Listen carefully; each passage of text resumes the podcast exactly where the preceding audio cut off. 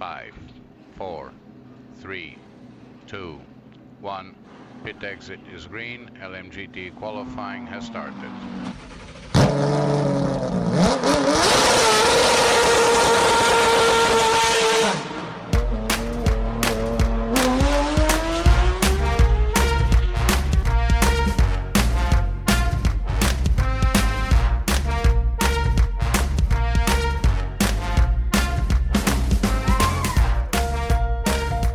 Bienvenidos a un nuevo programa de los Ismaelitas. Aquí estamos, Ismael Bani Andrés. Hola Isma. Muy buenas. Y Ismael Pérez, que soy yo. Hoy vamos a hablar de- del GP que, que transcurrió el pasado fin de semana en, en Imola, Italia, y, y de diferentes cosas que, que han ocurrido y van a ocurrir, como este fin de semana en la carrera de la Indy en Barber. Bueno, Isma, ¿qué te pareció el Gran Premio de, de Imola? Bien, comparación. Bueno, entretenido. Diré que entretenido. Obviamente no es un- una carrera a recordar, pero a mí me parece entretenido. No tan aburrido como me lo pintaba la gente.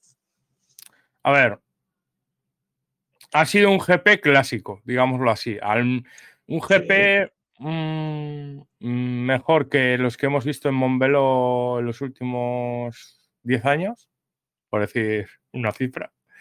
Pero sí es cierto que la zona alta, que ya entraremos ahora a desgranar, ha sido un GP muy plano en ese sentido.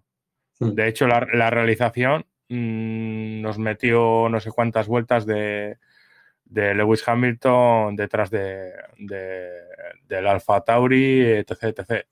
Y Eh, también que ha, ha vuelto el realizador que te enfoca cuatro minutos seguidos al público, mientras suceden cosas en pista.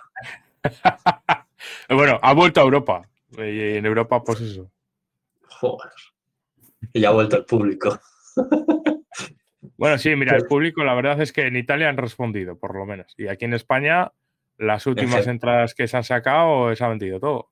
En general, ya lo llevamos diciendo en varios podcasts que todo el mundo está deseoso de, de bueno, de eventos y se están aco- agotando todas las entradas. Y por ejemplo, el otro día en Talladega también creo que hicieron llenazo, que igual había hacía 20 años que no hacían llenazo también. En NASCAR quería decir.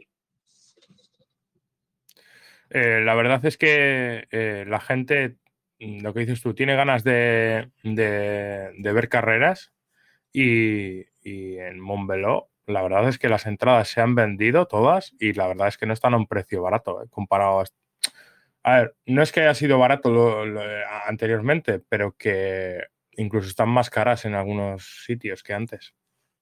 La Fórmula 1 no es barata y yo, fíjate que me ha dolido este fin de semana pasado que también tela el pagar por el CED.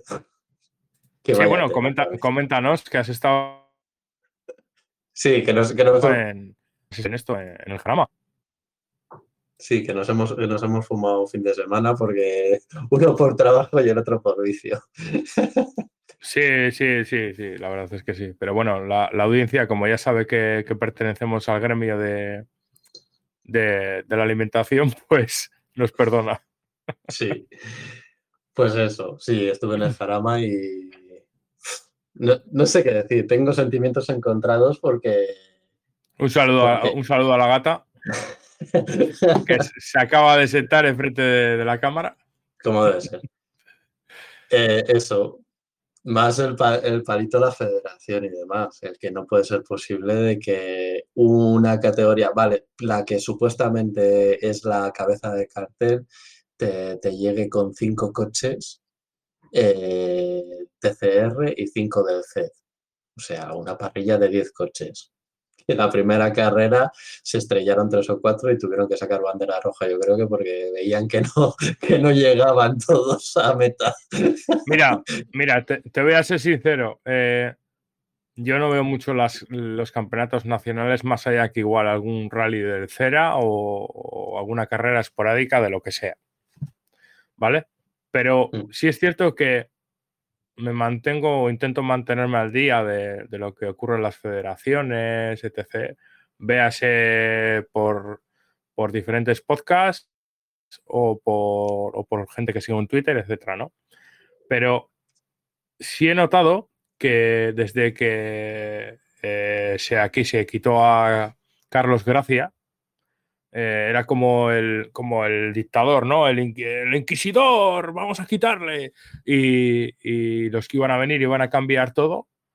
Y sí es cierto que habrán cambiado muchas cosas. Yo no voy a decir que no. Eh, no, tengo los suficientes conocimientos como para decir, pues mira, han cambiado esto, esto y esto. Pero que se, se ha vendido. Igual no es, no es correcta la expresión, ¿no? Vender la moto, ¿no? Pero que se ha vendido como que iban a cambiar muchas cosas y sin embargo veo que algunos campeonatos o cosas que están igual o peor. A ver, sí, sí, no, sí. Yo creo que se han mareado ciertas cosas en la federación que no se deberían de haber tocado y en este caso el tema de, de la llegada de un campeonato nacional de turismos, yo creo que sí que era necesario porque no lo había, estaba desierto en el tema de circuitos prácticamente había varios organizadores privados que hacían eso, eh, pues eso, más categorías de resistencia más que otra cosa. Y luego copas monomarca que al final no dejaban de venir aquí porque tenemos buenos circuitos. Y, esto de ser es que es, lo que quería decir de, lo de la federación. Primero son los precios no es lógico. Eh, una pelusa 6 euros, bueno, te lo puedo comprar. O una entrada al circuito en una categoría C, eh, te lo puedo comprar, que puede ser. Pero 25 euros por una tribuna de, de Pado y 30 por eh, la terraza, que no variaba mucho tampoco, porque al final estás mejor en la grada principal, porque ves, ves pasar mejor los coches por meta. Pero en la eh, terraza tenías consumición. Tenías consumición. Nada. Era lo típico, ¿no? Eh, que te mojes. Era lo típico, ¿no? Pagas 30 euros más una consumición, tipo otra discoteca. Sí, pero esto veo. Y, eso. Yo no puedo entender eso, eh, volvemos a lo mismo, en categorías como eso, nacionales como el británico de turismos, en GT Master, eh, los supercar australiano, que que tienen esos precios o mayores porque te llenan los circuitos, porque son categorías consoleras. Y ahora mismo el CED lleva, ¿cuántos años lleva desde que lo montaron? ¿Tres, cuatro años? Eh, desde que lo volvieron a recuperar. Y es que lo que acabo de decir, no hay coches y tienes que encima incentivar a que venga la gente y vas y les, cobras, les pagan la sablada de 25 eurazos. Tú dices, pero vamos a ver, estamos tontos. Tendrás que intentar conseguir precios populares para que empiece a venir la gente. Y ya luego, ya, ya si quieres, ya los subirás cuando llenen los, los circuitos. No, no tiene ningún sentido. Y luego después, por otro lado, lo que quería decir allá al tema de, de, lo de los coches es que, que lo que tendría que aprender la federación y mirar más es el FED, 10 coches, 5 por categoría el mismo día iba la Copa Saxo, que son coches baratísimos. No sé si son de 9.000 euros hay una, una, muy poco, digo, no me acuerdo la cantidad, que tiene muy, muy poca preparación. Había 50 inscritos. Joder. O la, federación. Igual eso es lo que hay que fomentar, coches baratos, que la gente quiere correr, o tiene los que tengan posibilidades, va a querer correr. No el traerme un TCR que te cuesta, vale que sí, de tercera mano te puede costar relativamente barato, pero al final ya son 50.000 euros eh, que, y luego mantenerle el coche. Pero eso es lo que tendría yo creo que fijarse más la federación. El, el categorías más baratas, lo que siempre ha dicho el TN que al final es lo que, que es que encima era la gente se estaba divirtiendo más con la Copa Saxo que con los TCR, porque al final había que venían de tres, de a dos, en cada eh, cada vez que pasaban por rectas siempre había alguno en paralelo o, de a tres, en cualquier curva. Y eso es lo que busca al final la gente cuando va al circuito. El que te dé y luego después que al final es mucho más cercana, la gente se siente mucho más identificada con ese tipo de carreras. Sí, mira, por ejemplo, yo me acuerdo eh, de los primeros años que iba al circuito, bueno, los dos, tres primeros años no estaba, pero luego sí, la Copa Seas León, me acuerdo, que, que, tenía mogollón de inscritos y tal, y, mi hermano eh, pues claro, era, mi hermano mm, tenía recién sacado carnet, ¿no? Yo era, yo era una rata cuando íbamos ahí. Y me acuerdo yo que, que, claro, veías los, los Seat León de calle y luego veías estos, estaban preparados y tenías allí uno detrás de la grada principal de Montbeló, tenías eh, uno expuesto y la verdad es que no variaba mucho respecto al coche de calle, ¿sabes? Lo que es la, el primer impacto visual, ¿sabes? Y, y fuera parte de eso, eh, era muy atractiva porque veías lo que dices tú, tres en, tres en, una curva, ¿sabes? Adelantándose y tal, y sonaban guapos los coches. Y eh, la gente en Montbeló, yo recuerdo que les gustaba, les gustaba muchísimo ver, ver, esas carreras porque veías luchas, ¿sabes? Veías eh, toques en el cuerpo a cuerpo y tal. Y, y, yo me acuerdo también ya ya de más pequeño, la Copa Hyundai y todas estas copas que, la verdad es que tenían mucho atractivo. Sí, bueno, y el año pasado también que acompañaba al CER la, la Copa Mini, que también tenía unos, un puñado de inscritos, no sé si tenía 30 inscritos o 20 inscritos por carrera. Que es que, volvemos a lo mismo, que es que la gente, eh, que estamos, eh, que, lo que decía antes, que antes eh, en, en, tema de circuitos España era un solar. Tú no puedes llegar y venga, TCR, como, eh, como que todo el mundo ahora pueda sacarse un TCR de la manga o, tener el presupuesto para mantenerlo. No el competir, el comprarlo, sino mantenerlo y ponerlo en pista. Es que ahora mismo en España hay pocos equipos que puedan, y, es, y es la demostración de, los, de los equipos que, iban. Había cuatro, cuatro León de, de Vulcano, que no dejaban de ser los antiguos coches, bueno, sí, eh, bueno, material sí, eh, material casi oficial, eh, coches de Vulcano, y luego después estaban los, los Elantra, los Hyundai Elantra de, de Teo Martín.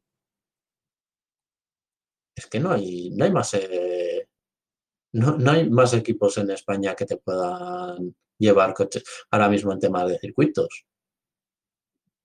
Sí que hay, pero al final es, un presupuesto muy alto y hay pocos pilotos que se lo puedan permitir. Sí, al final la Copa Saxo me imagino que serían los típicos chavales que tienen un remolque de y todo, que de todo, le, ayuda a su, ayuda a su familia y acabaría la carrera, sube el saxo al remolque y vete para tu casa. Exacto, había de todo. Obviamente es gente bien acomodada, porque obviamente veías ciertos coches por allí que es de gente acomodada, pero, pero no dejaba de ser un coche que, que si entre cuatro o cinco amigos, dos patrocinadores y el tío de la esquina que, me dé un pequeño también patrocinio, eh, pues sí, te lo puedes permitir y eso. Y luego después un manitas medio mecánico, pues mantenerlo. Y para adelante. Pero sí, había de todo, al final había de todo y, de ahí también es donde sale la gente. Para en el futuro, si quieres tener mecánicos y demás, pues luego hay demanda de gente.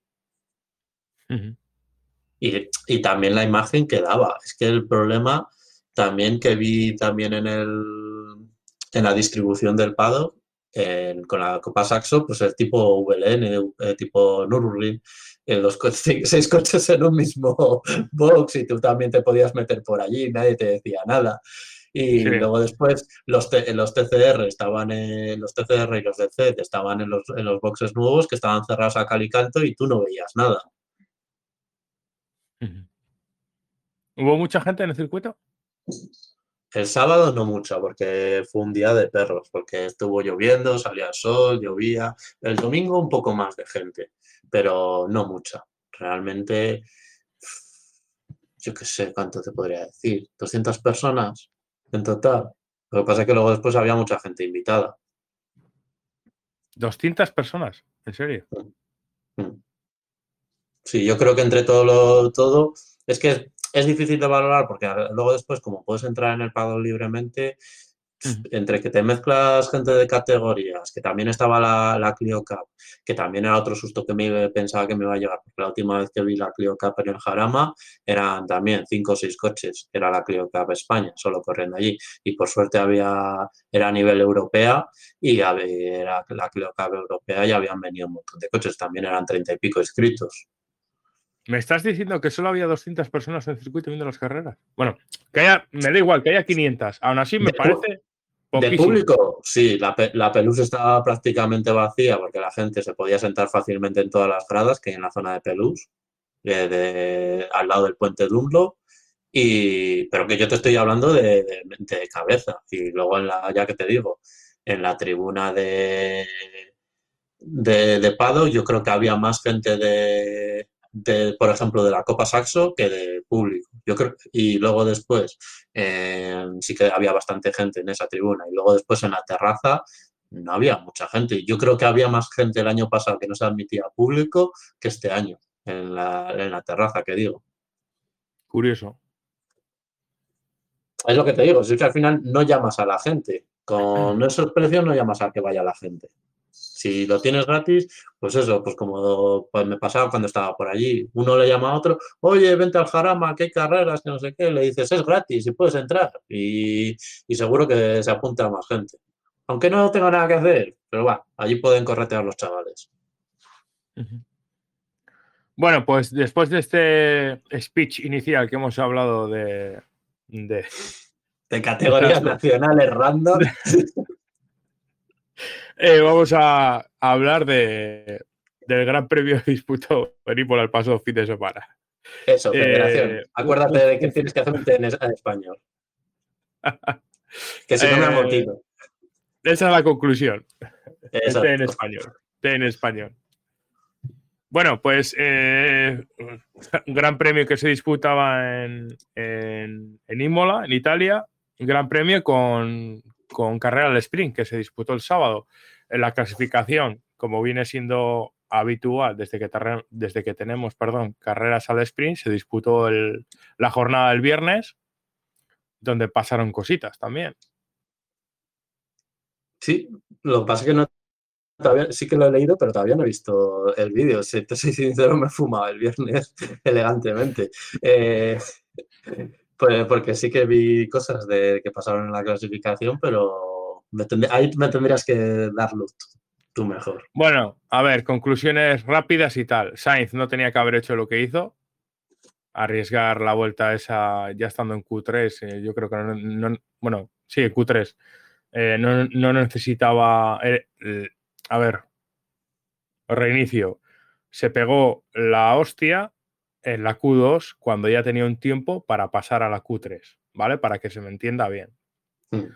Y, y, la verdad es que a Sainz se, le está viendo que va un poco, no sobrepilotando, pero sino que va exprimiendo el coche demasiado cuando igual no lo, no lo es necesario, ¿vale?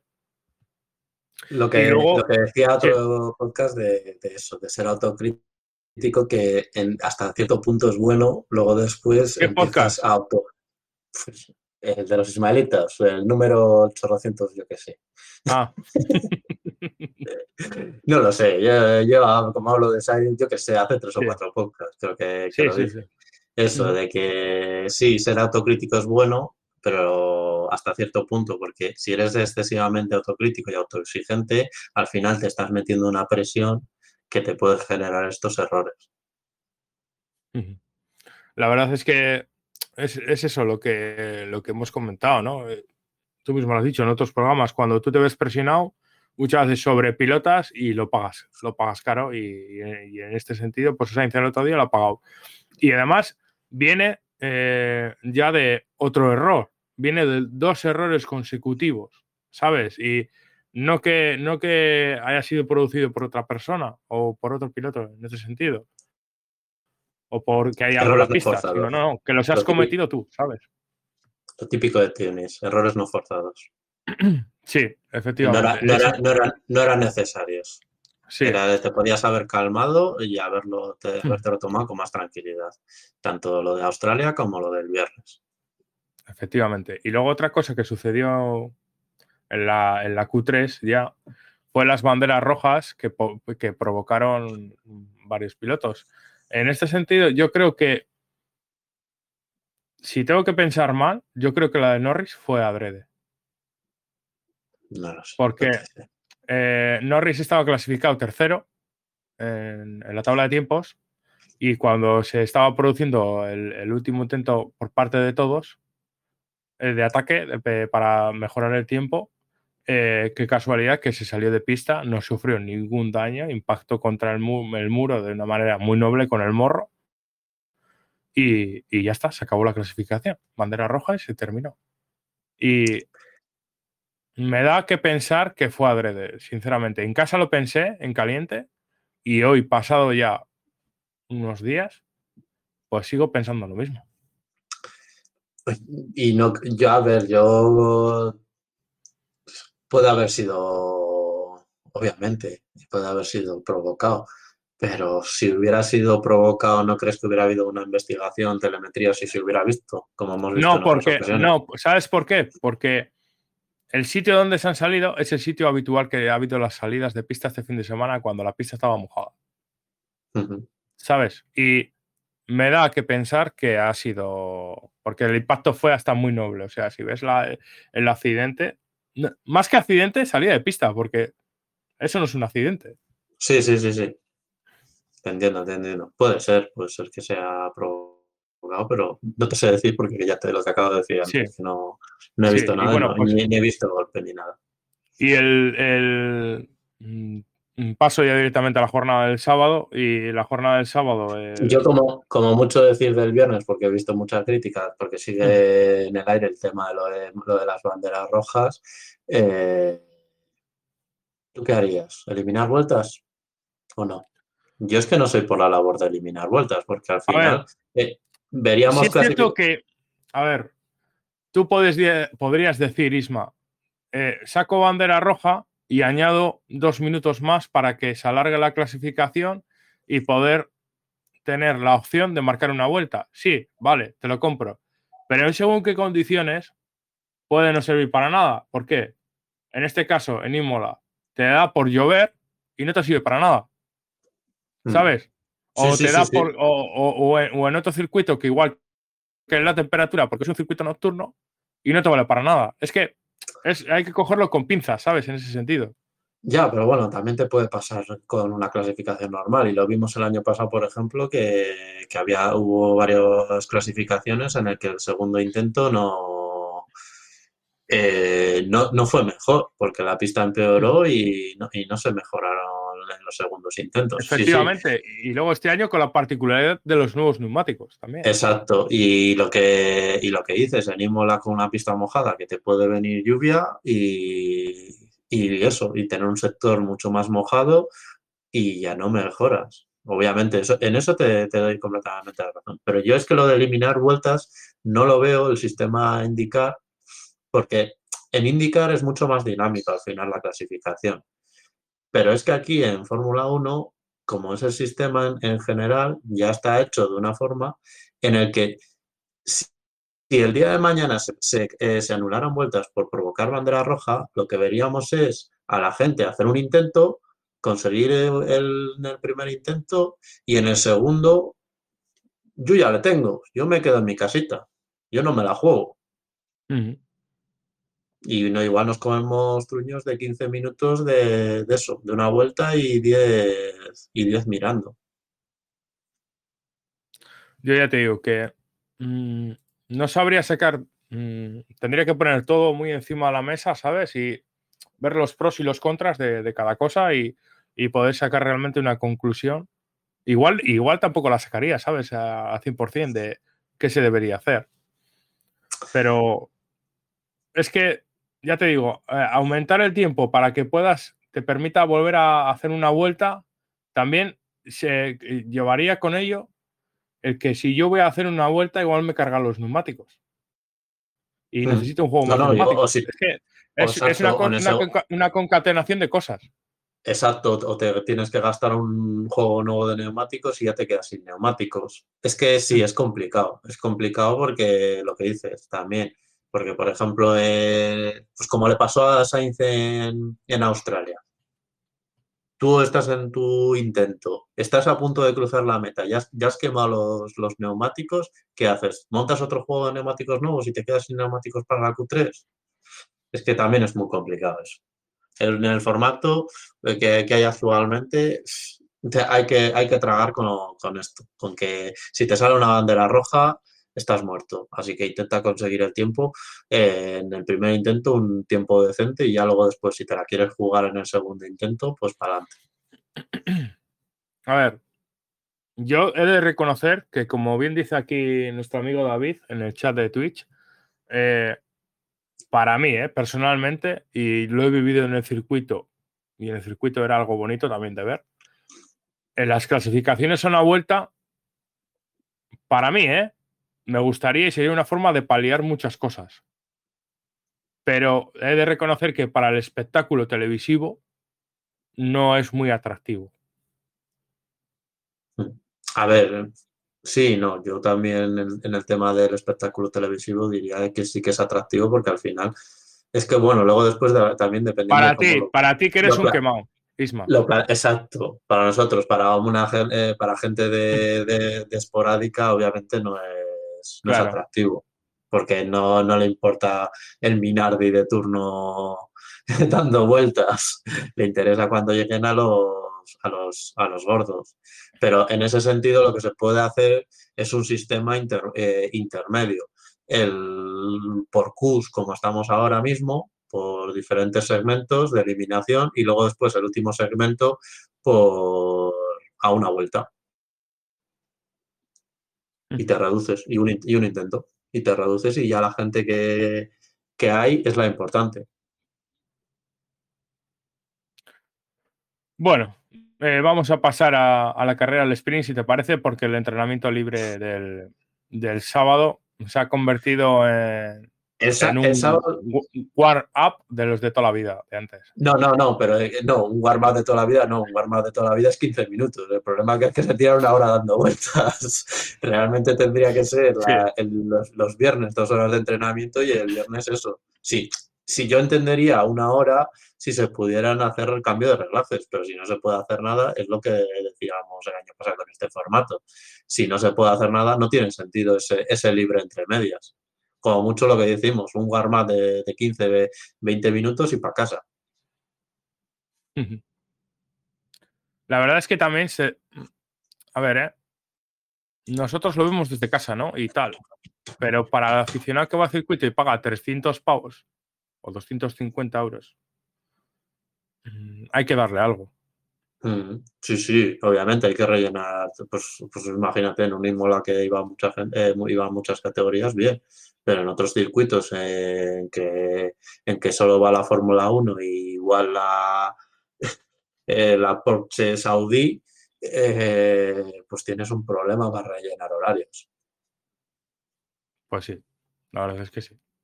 Bueno, pues vamos a la carrera del sprint, donde la verdad es que quedó configurada la parrilla eh, para el Gran Premio del domingo y fue una carrera del sprint que cierto piloto de Mercedes eh, llamado George Russell dijo que las carreras al sprint, esto lo dijo el domingo, me parece. No tendría, tendrían que ser menos sprint.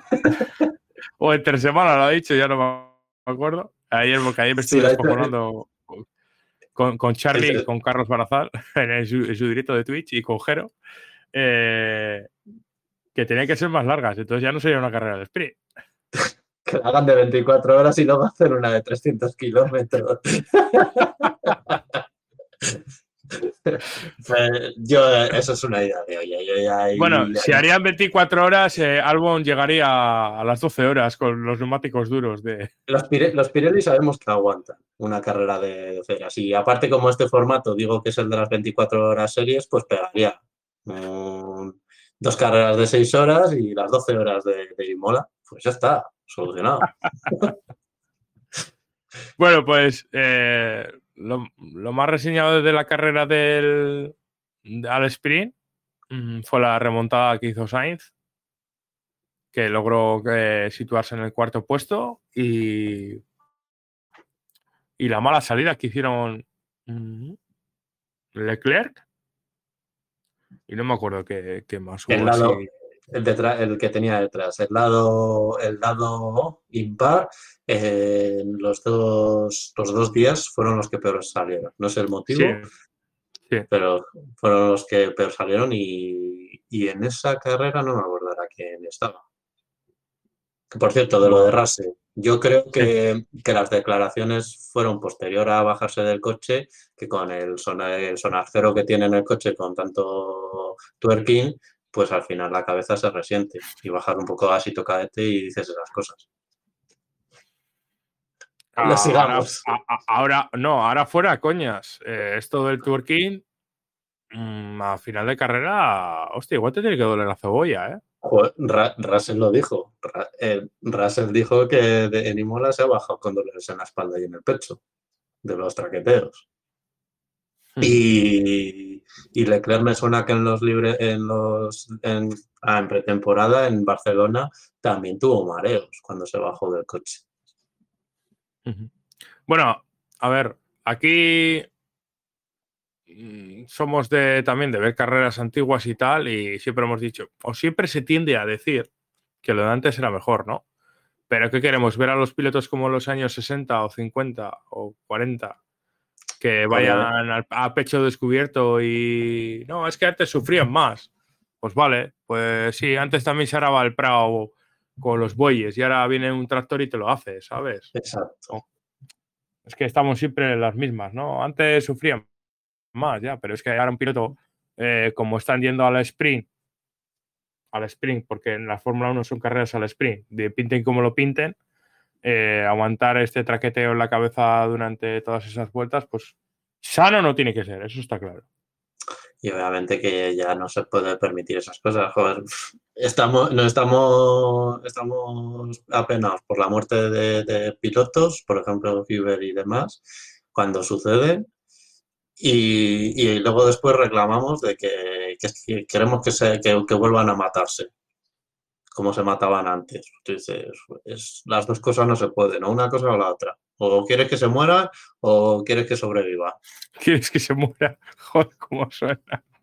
Es que es tan sencillo como eso. Es que es lo que decía. Si te pones a mirar eso, las carreras de los años 50, eso. uno que si perdía eso, si de dos quemaduras, eh, intoxicaciones, eh, vale, eso, que se mataba y salía volando. Eh, es que sí, vale, era más arriesgado y eran unas cafradas bastante elegantes las que se hacían en aquella época. Pero a día de hoy yo creo que eso publicitariamente no lo puedes vender. Bueno, pues si, te parece, pasamos a la carrera del domingo, donde... Eh, yo quiero decir eso, que más que nada, pues eso, al final, como, como es la parte uno de la carrera, con la que considero yo la parte 1 de la carrera, pues no dejó de suceder eso, que Sainz salía fuera de posición, recuperó su sitio y, parece que el Alpine es buena en clasificación, pero luego se diluye. Le pasa como a los Toro Rosso eh, hace unos años, de que hacían buenas clasificaciones, pero luego se iban. en carrera no tienen el mismo ritmo que en clasificación. Sí, Alpine, la verdad es que eh, bueno, mira, tenemos que comentar una cosa que no hemos comentado del viernes y de lo que vamos de programa hemos comentado. ¿Te acuerdas que eh, comentamos que, a ver quién era el que llevaba el fondo plano nuevo? Y al final. Eh, Creo que quiero hacer una broma también de esto. Sí, sí. Ah, al final se lo montaron a, Fernando Alonso. Y, bueno, luego cuando hablemos del GP. le saco el rendimiento le, ha sacado un rendimiento de la hostia, ¿no? Porque la ha durado, la ha durado vamos, eh, una recta y, una curva y media. ¿Sabes lo divertido? Sí, dime. Que en Miami seguramente le toque poner el fondo plano viejo. El fondo plano, el, antiguo solo. Porque, porque si ha destruido el único que había, el que, el que venga será para Ocon. ¿Tú crees que no habrán hecho más? eso ha de saber, eso ya luego después del nivel de preparación que tenga, lo que decíamos. a ver, es que un equipo que aspira, un equipo que aspira a ser campeón del mundo y que supuestamente ahora al reducir costes, pues tienes más margen de maniobra y según qué áreas. ¿Qué cojones, tío? Hmm. Y es, y es eso lo que decíamos de Alpine que sí, que muy bien, que Alonso le puede sacar más rendimiento o sacarte más datos. Pero mira, mira el fin de semana que ha salido. Y por eso, por ejemplo, Ferrari decidió no llevar mejoras a Imola, porque lo dijo Binotto. No sé, no sé si Binotto le, leí una declaración de que no llevaba mejoras a Imola porque apenas de haber libres, aparte del tiempo que ha hecho. Porque a ver, no tenían libres para probar lo que, lo que querían probar. Y aquí, no, sí, a ver, tiene, tiene, cierta parte de, de, razonamiento eso, la verdad. Mm. Y es inteligente. Yo creo que por, por parte a ver, yo creo que si tienes una mejora debes montarla en cuanto puedas, ¿no? Pero sí es cierto que por la meteorología y las condiciones del fin de semana no han sido unas condiciones óptimas para cualquier mejora de cualquier en equipo. en este caso, que era principalmente una reducción de peso, obviamente era una mejora sí o sí de, en el coche. Así que en ese, en ese sentido es lógico que tú lo pongas aunque no haya libres, porque es una reducción de peso, al final es bueno. Pero bueno, eh, mira, vamos a hablar del GP y si quieres vamos, seguimos. No, eso, como mucho decir eso. Que luego después eso, que sí, mucho Alonso de que, de que le va a sacar más rendimientos. Pues luego mira, fíjate el domingo, qué rendimiento le ha sacado.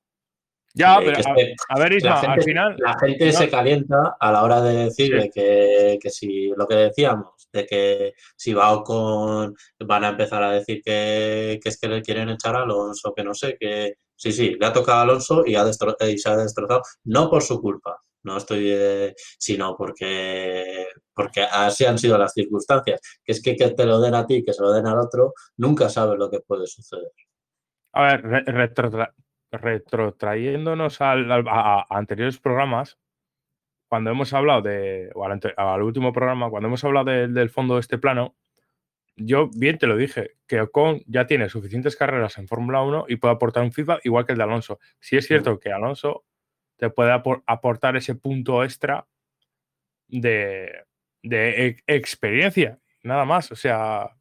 Sí, sí, sí, sí. Pero, pero, pero ahora mismo Alpine, yo creo que no sabe ni dónde están, sinceramente. Muchos equipos, yo diría que el 90% de los equipos no saben dónde están. Eh, ahora eh, se está saliendo mucho a la palestra y sí, tienen razón el tema de, la, perrada que les ha hecho la FIA con el tema de, hacer de, que ha permitido los tirantes eh, y, y, cuando ellos han hecho ya un fondo plano más rígido y que pesaba más, etcétera, etcétera.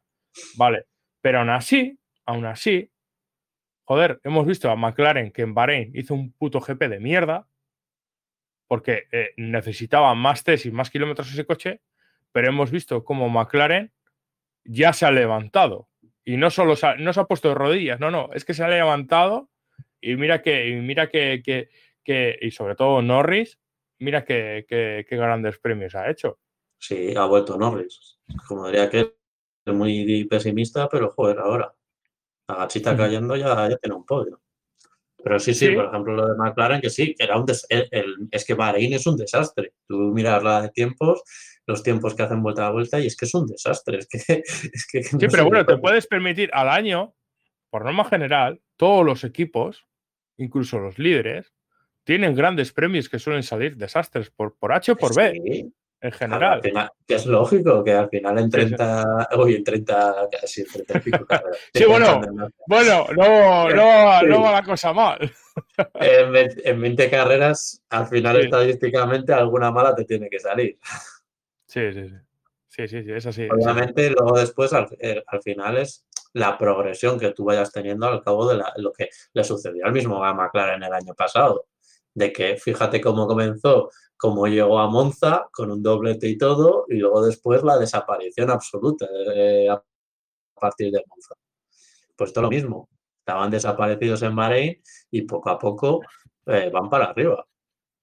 Y se estaban ahí ya, que yo me, yo me lo olía cuando vi los tiempos, sobre todo después del City en Bahrein, que provocó Verstappen, ahí se olía de que ese coche tenía tiempos para, hacía tiempos, sacaba tiempos fáciles para eso, para, para poder llegar a estar a la altura de eso, de, estar en el grupo medio en la parte de arriba. A ver, en, McLaren siempre hay que confiar en ese sentido. Yo creo que es un equipo que mm, tiene, tiene el derecho a la confianza, ¿sabes? Por lo menos ahora. de hace unos años para acá, tiene ese derecho. Y, lo digo porque la había perdido durante la época de, de Honda ese crédito y, ya lleva ya unos añitos que, que, ha recuperado esa credibilidad de evolución. Hmm. Sí, y bueno, pues. Eh, McLaren, sí, McLaren está hmm. demostrando de que a nivel técnico, ojo, cuando den a la tecla en un coche estilo tipo Ferrari, ojo, da miedito para el futuro. Bueno, pues eh, seguimos con la carrera porque no hemos ni salido. Sí, estamos, eh, estamos para el tema atrás, oye, pero al final es como comentaba aquí. sí, pero bueno, a ver, eh, es, lo que mola, ¿no? Que partes, eh, paras donde quieres, aquí no seguimos un guion establecido. En la salida se vio que los, los Ferrari salieron bastante mal. Lo mismo, estaban, salían por el lado impar. Ahora ya no sé. No, salían por el lado par, o sí que salieron mal de por sí, yo, pero también porque estaba bastante más mojada en esa zona la pista. Estaba más seca por el lado de, la pole. Sí, sí, sí, sí. Eh, vimos como Alonso en la vuelta de, parrilla se quedó parado. ¿Puede ser? ¿O fue el sábado? Ya mm, tengo ahí un lío mental. Yo solo llego a, a los himnos. Yo ya no veo ni previos ni veo nada, así que no, no puedo. No, previo no, fue, fue durante la vuelta de, parrilla, o sea, la que domingo, los domingo nos, nos apuntan desde el chat, David. Ah, el domingo, pues muchas gracias, David. Sí, eh, se fueron los mecánicos y cuando salieron los coches, de hecho, él se quedó mm, tirado en el sentido, no que, no, que se fue al fondo de la parrilla, pero sí le pasaron cuatro o cinco coches. Sí, tuvo una y tuvo una mala salida, pero eso creo que fue una de clasificación, la mala salida. Pero tú, yo creo que tuvo todo, eh, venía yo todo de la mano. Yo creo que salió mal en, tanto en la vuelta de formación como en la, en la carrera al sprint. Eh, eh, salió mal de general o un problema electrónico o lo que sea. Que al final también es también eso en diferentes coches estamos viendo también muchos problemas. Es que yo todos los coches los estoy viendo muy verdes a la hora de problemas, que no es como, como otros, como la anterior generación de coches que ya los tenían por la mano, es como una vuelta 2014, de que se para el coche en medio de pista y no sé por qué. Yo creo que Montbeló, en este sentido, el fin de semana de Montbeló, va, no te digo que vaya un equipo a, tirar el año, porque la temporada es tan larga que no, no, no puedes hacerlo. A no ser que seas un Mercedes, a ver si me entiendes, que tengas esa capacidad de, reciclaje, ¿no? Pero eh, creo que Montbeló para muchos equipos va a ser un antes y un después en muchas cosas. En, Montbeló los libres le, van a hacer surcos todo, todo lo que puedan al circuito porque al final es un sitio trilladísimo y lo más seguro que veamos muchas parrillas eh, allí de, de, tubos pitot y demás para, analizar el coche. La verdad es que en, Montbello tenían que dar un, libre extra más. el jueves, el jueves allí también.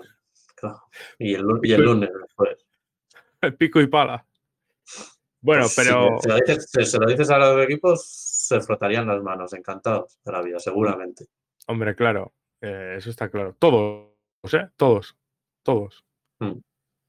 Eh, llegábamos a la primera curva y, veíamos como, como, los Red Bulls eh, se ponían claramente en modo 1-1-2 y, aquí no hay contestación. Y, y veíamos el toque de que le pegaba a Richardo a Sainz y luego posteriormente la repetición como se vio como Mick Schumacher empataba con, con Fernando Alonso y nos quedábamos sin, los dos pilotos patrios a las primeras de cambio. Sí, porque en el directo tuvimos que ver a la grada, eh, así que nos tenemos que esperar a la repetición. Y... palito, palito. Sí, y los Red Bull sí, ya en la carrera de sprint, sobre todo Verstappen, eh, aguantó muy bien a, a Leclerc y en, ya cuando le estaban los neumáticos en las últimas. Red Bull aguantó con los neumáticos y lo consiguió pasar y luego después en, en la carrera tres cuartas partes de lo mismo, lo que pasa que saliendo se aseguraron las posiciones y, tuvieron un ritmo muy, muy bueno para aguantar a Leclerc. La verdad es que la carrera, eh, a priori, mm, en cuanto a la pista se secara y tal, y iba a dar siempre el juego de neumáticos siempre da, el cambio de neumáticos, mejor dicho, y, sobre todo del cambio de, de, Inter a, Slick, siempre suele, sí, siempre suele dar un juego, pero al estar la carrera tan estabilizada y ya haber unos margen de, unos margen de tiempo tan amplia, no dio margen a que hubiera esos diferenciales de tiempo al montar de Inter a Slick y que hubiese un, el típico piloto, un típico Baton, por decirlo de alguna manera, o, el típico piloto que se la juega, que cada vez se ve menos, eh, que, adelantara bastantes posiciones. Y, eso no se da por eso, porque cuando, cuando hubo el, el cambio ese, la transición, había mucha diferencia entre los pilotos. Y luego fuera parte de que las paradas están siendo realmente buenas en general, en, todos los equipos.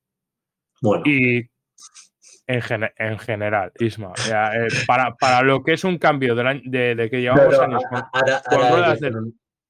ahora, iré con un equipo en concreto. Sí, pero bueno, te, voy a que, te voy a que eh, eh, llevamos unos años con, o bastantes años, mejor dicho, con ruedas de 13 pulgadas y el cambiar a 18 pulgadas, como hemos comentado en los primeros eh, programas de este año, en enero, eh, creíamos que supondría una, una subida de tiempo de décimas de segundo y sin embargo están en los mismos tiempos prácticamente. Yo creo que a final de año o mitad de temporada harán los mismos tiempos que el año pasado.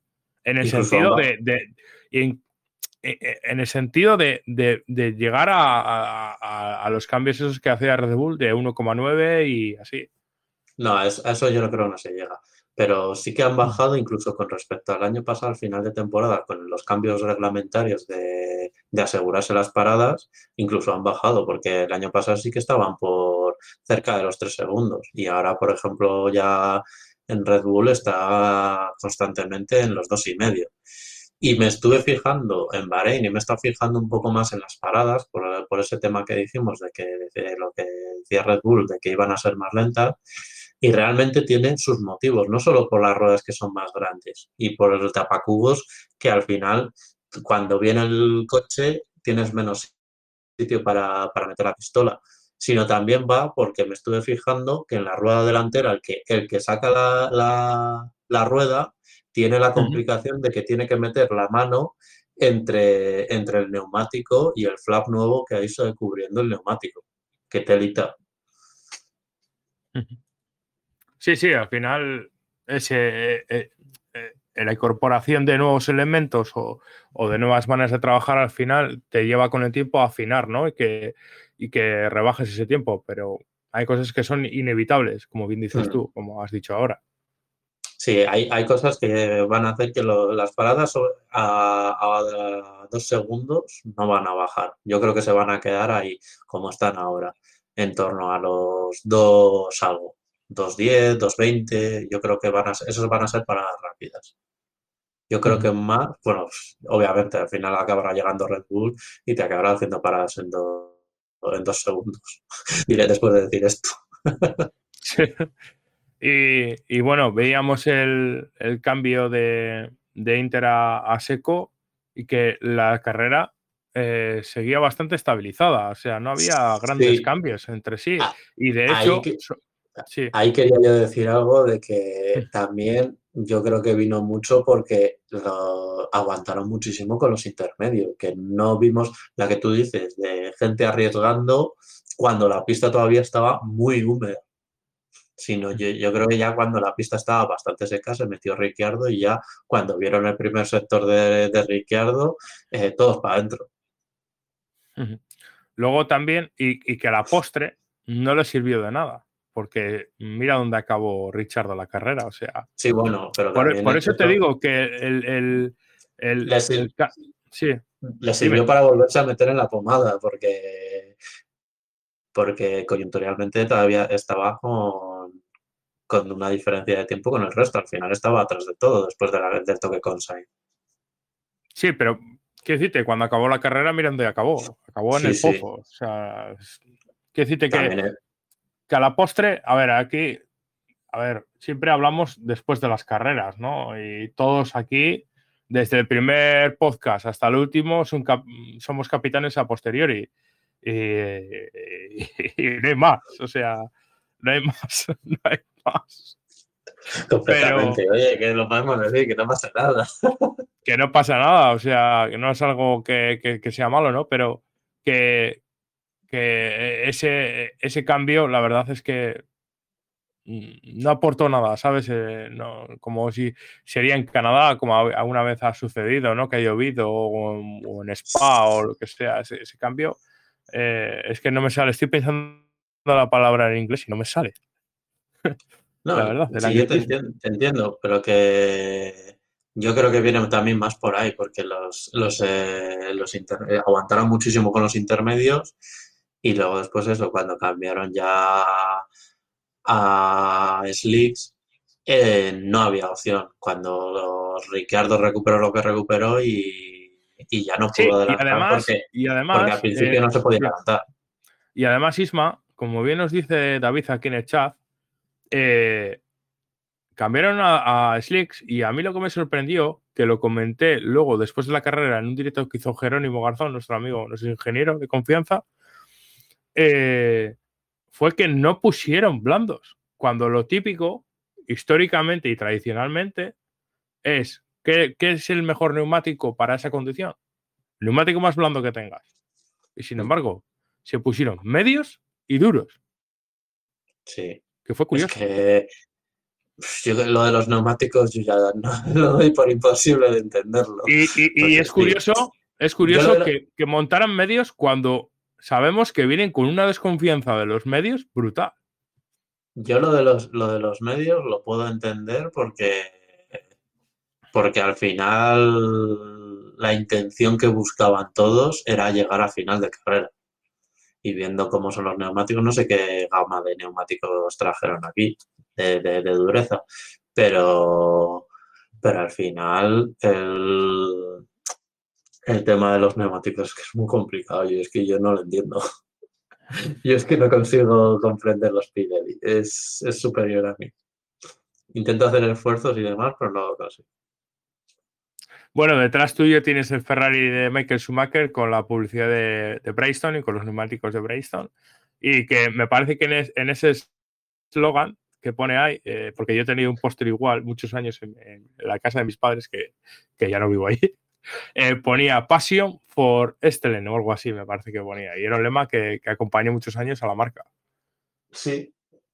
Lo que pasa que en este póster no, no, aparece, pero sí que, sí que, sí que era ese eslogan. Digo, estaba buscando porque no recordaba si, si estaba el eslogan. Pero pero sí. Pero bueno, que también Bridgestone se ha calzado neumáticos bastante basura cuando se quedó solo en, la Fórmula 1.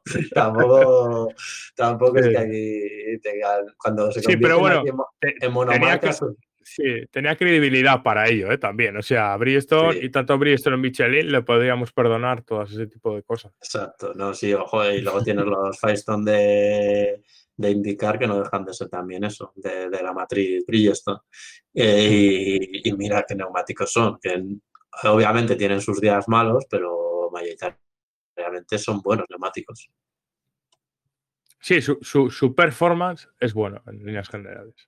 Y lógico, el que, bueno, que luego también sí, que te puede salir una carrera en el que el duro es más rápido que el blando, porque sí, y, te ha salido, pero que habitualmente el blando es más rápido que el duro y el blando dura menos que el duro. Punto. Es que, es que eso es lo lógico, pero Pirelli no lo entiende, no sé por qué. Hay, duros, hay duros dopados y blandos No sé, no lo entiende yo a mí, yo me parto la caja porque en, en, en, Dazón España Estos, esta, esta gente. Este... Dijimos que no íbamos a hablar de ellos, pero al final. Sí, pero, pero voy a hablar, voy a hablar porque tira, tira, me, apetece, me, me, apetece, Esta gente que manipula las carreras y manipula a su, a su audiencia de manera constante eh, y maléfica. Eh, siempre entrevistan a Mario Isola en, en, la parrilla previo a la carrera, minutos antes, y no. Y es que coges un GP de hace cinco años que sale, mm, estaba Noemí, ¿no? Hace cinco años. Eh, y además con Noemí, el Mario Isola este le, le, debe meter unas fichas de puta madre cuando estaba. Le ponía ojitos. Sí. Y coges su predicción y no concuerda nunca con lo que ha pasado a final de carrera. Y aquí nunca. sucede lo mismo. Si, si, voy a buscar ahora la predicción de Pirelli, seguramente diría que la de, yo que sé, dos paradas era más rápida y solo hacen una. Es que siempre es así. Es que no, es que ni ellos mismos, ni ellos mismos atinan. Porque igual te ponen que paran en la vuelta 12 y los equipos pues tiran hasta la 20 porque quieren solo hacer una parada.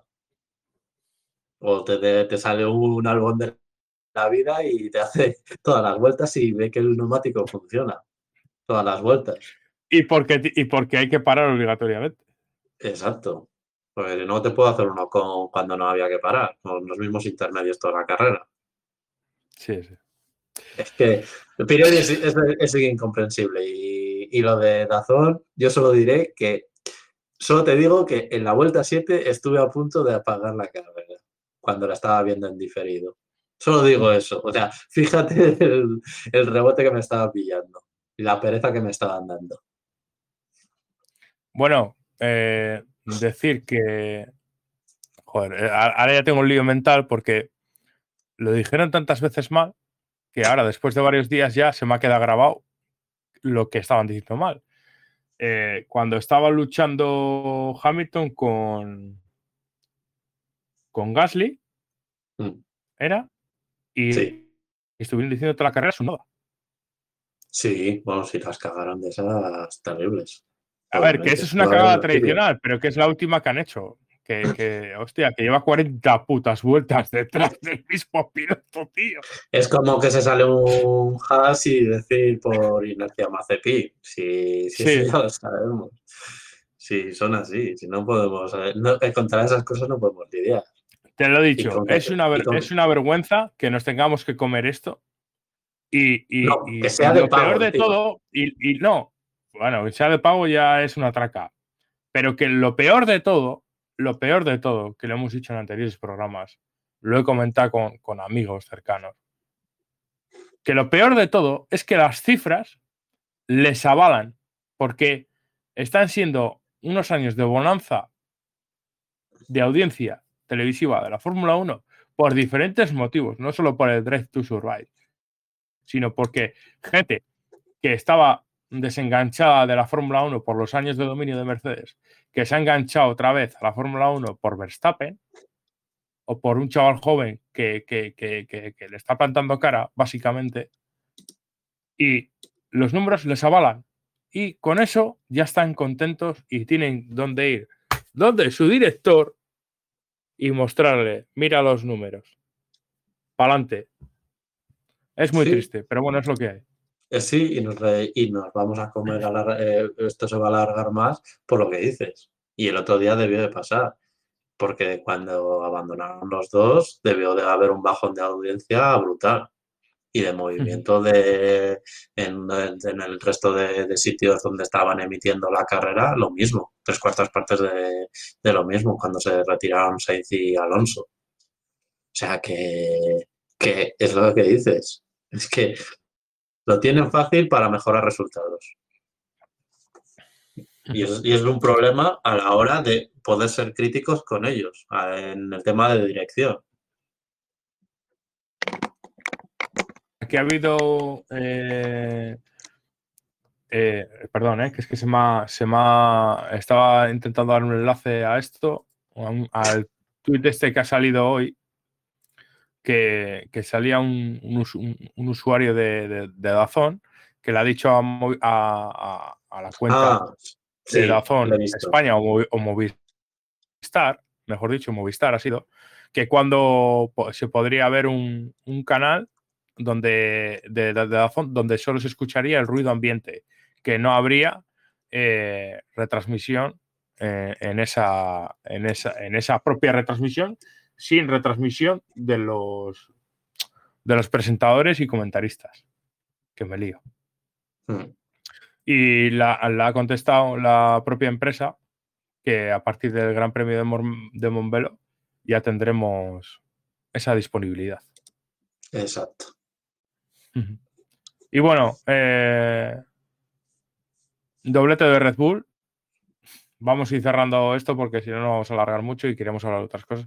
Doblete de, Red Bull con, con un tercer puesto de, del Norris muy, muy meritorio, también por la cagada que hizo Leclerc, que previo, unas vueltas antes, en ese mismo sitio, le comenté yo a Jero, porque estuvimos comentando la carrera por el grupo de Gisto Racing, que la gente se pase, si quiere, por el grupo de Gisto Racing, donde aparte de ver coches y, otro tipo de cosas interesantes, antiguos, eh, se comentan las carreras por ahí y la verdad es que es muy instructivo porque aprendes de unos de otros en directo.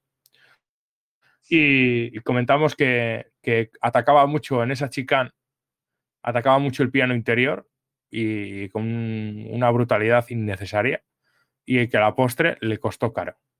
Siguiendo a Pérez eh, y un mundial no se gana así. Mm, muchas veces más vale un tercero malo que, acabar o fuera de carrera o, los puntos, pero puntuar muy, muy poca puntuación. Como fue el caso. No, sí, Ahí fue una cagada. Es que lo que decíamos, lo tienes encima con la que no tienes la necesidad de, recortar, que te puedes quedar con un tercero y te recortan, sí, te recortan algo más, pero no te recortan tanto como te van a recortar después de la liada. Pero sí, es un, lo de Leclerc es un cagadón, es un cagadón. Yo entiendo la estrategia de Ferrari, el buscando el agitar el árbol, y también porque buscaban un under desde lejos que si no llega a ser por la mala parada de, de Ferrari, que era lo que te quería decir antes, de lo de cuando te he dicho de la, porque se cascó dos malas paradas terribles, luego le dicen a Sainz, pero lo que decíamos de Dazón, aquí hubo silencio. Eh, se cascó dos paradas de tres y medio. Y en una se le metió, es la importante, se le metió Norris entre medio, le tocó adelantar y aún así Pérez salió por delante y justito, justito, pero que lo hubiera adelantado si hubiera sido una buena parada. Y hubiera conseguido, pues eso, un segundo puesto. Pero se puso a arriesgar y de estas cosas de las que tiene Leclerc, de desconexión mental y preparó un gustisco cojonudo. Sí, eh, fue curioso como al finalizar la carrera eh, eh, se filtró un vídeo donde filtró o publicó, no sé si Dazón o no sé qué medio, Alonso mm, eh, haciendo las declaraciones y termina la carrera, porque ya sabes que cuando abandona un piloto, pues muchos pilotos se acercan al corralito para hacer sus declaraciones y luego pues eh, hacer su posterior trabajo con el equipo o lo que sea y quitarse de encima la, típica rueda de prensa al terminar la carrera. Durante la carrera se hace, para que no lo sepa también. Y eh, estaba Alonso hablando de su carrera y no, ¿no has visto el vídeo? Sí, lo he visto, el de Leclerc. Y, se sale de Leclerc y hace la risa, ¿sabe? ¿Eh? ¡Qué fue cojonuda! Como diciendo. ¡Qué fuerte! ¿sabes? Que, que me los liantes. Yo, yo, eso en mi tiempo no pasaba, porque si te pasaba te tienes a su maquilla Ferrari ahí comiéndote la cabeza todo el día. Claro, o sea, al final, yo creo que a ver, yo creo que aparte de que eh, Alonso, yo creo que es pro Verstappen en este sentido. Yo creo que por dentro se tiene que descojonar muchas veces de, las cagadas que hacen ciertos pilotos. Porque mm. Alonso, mira, podrás criticar, a veces mete unos palazos, es un bocazas en algunos sentidos y tal, pero cuando está en pista, si tiene un coche óptimo en su rendimiento y tal, es un puto martillo. Mm. Y es raro. Y es eso, al final también por donde van todos los rumores ahora de que quiere ficharle Mercedes de Red Bull, no sé qué. Todo el mundo le quiere ver en un coche mediana o dominador para verlo de lo que es capaz, porque Alonso en un coche dominador sería una temporada, pero aburridísima, no, lo siguiente. Sí, vale que ganaría todas las carreras, pero es que no dejaría ni una. Y no dejaría opción a nada con un coche por eh, ejemplo un Mercedes como el de, el, de, Hamilton. Son pilotos Terminator, en ese sentido. En ese sentido son pilotos Terminator, que te, no solo te ganan, sino que te, pisan la cabeza si puedes. Mm. Sí, te van a estar sacando 20 segundos si es necesario todas las carreras. Y luego en la última hacerte la vuelta rápida todavía con los duros de 40 vueltas. bueno, pues eh, la carrera ha terminado así como, como hemos dicho, con, un meritorio tercer puesto de, de Lando Norris. Y, la verdad es que tanto, tanto Verstappen como, como Pérez realmente no tuvieron oposición en esta carrera. Y se vio a Red Bull mm, no dominante en el sentido de, como hemos visto a Mercedes estos últimos años, de dominio absoluto, pero sí es cierto que se le, ha sido el gran premio que ha sido una confirmación a la tendencia que venía Red Bull, ¿sabes? O sea, mm, Ferrari tiene el coche y, y, ha dado con la tecla, y Red Bull ha dado con la tecla, pero tenía esos problemas de fiabilidad y de un poco inconsistencia. El coche está ya... Red, Bull, tenía el coche, el problema es que tiene dos, ceros por fiabilidad. Y, se ha visto que, ya parece que, ha dado con, con, esos problemas o que ha dado con un performance global clavado. No sé cómo, cómo expresarlo finamente. esto me, recuerda mucho eh, este inicio de temporada, la temporada de, Alonso del primer campeonato del mundo. De un McLaren rapidísimo, pero que tenía muchísimos problemas de fiabilidad. Y luego después la hormiguita Alonso, eso, con un coche un poco no tan rápido como el McLaren, pero sí estaba a la altura, pero, pero aguantaba. no, o una temporada 2009. También. También lo mismo, lo mismo. Pero ¿qué es eso? Ya el Red Bull, si soluciona los problemas de fiabilidad, no, yo no, no, yo es que lo veía desde el principio, que Ferrari no lo veía tan dominador. A ver, aquí, aquí el tiburón es Red Bull. O sea, el, que, el, que, nadie quiere tenerle a su, a su estela es Red Bull, eso está claro. Ferrari eh, se ha encontrado con una situación que a priori, a priori, y que es la real, es muy favorable y que yo creo que, que,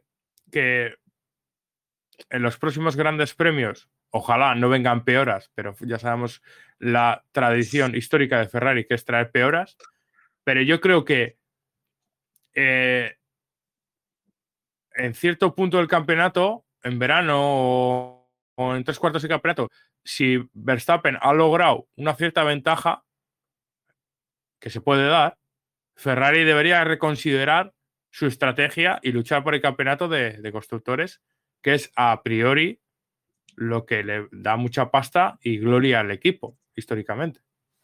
Bueno, es lo que siempre dicen, pero al final el de. A ver, el, importante es el de pilotos, pero para Ferrari sería. Sí, sí, sí. Un, y aparte. Un punch, histórico de muchos años de estar desaparecido en combate.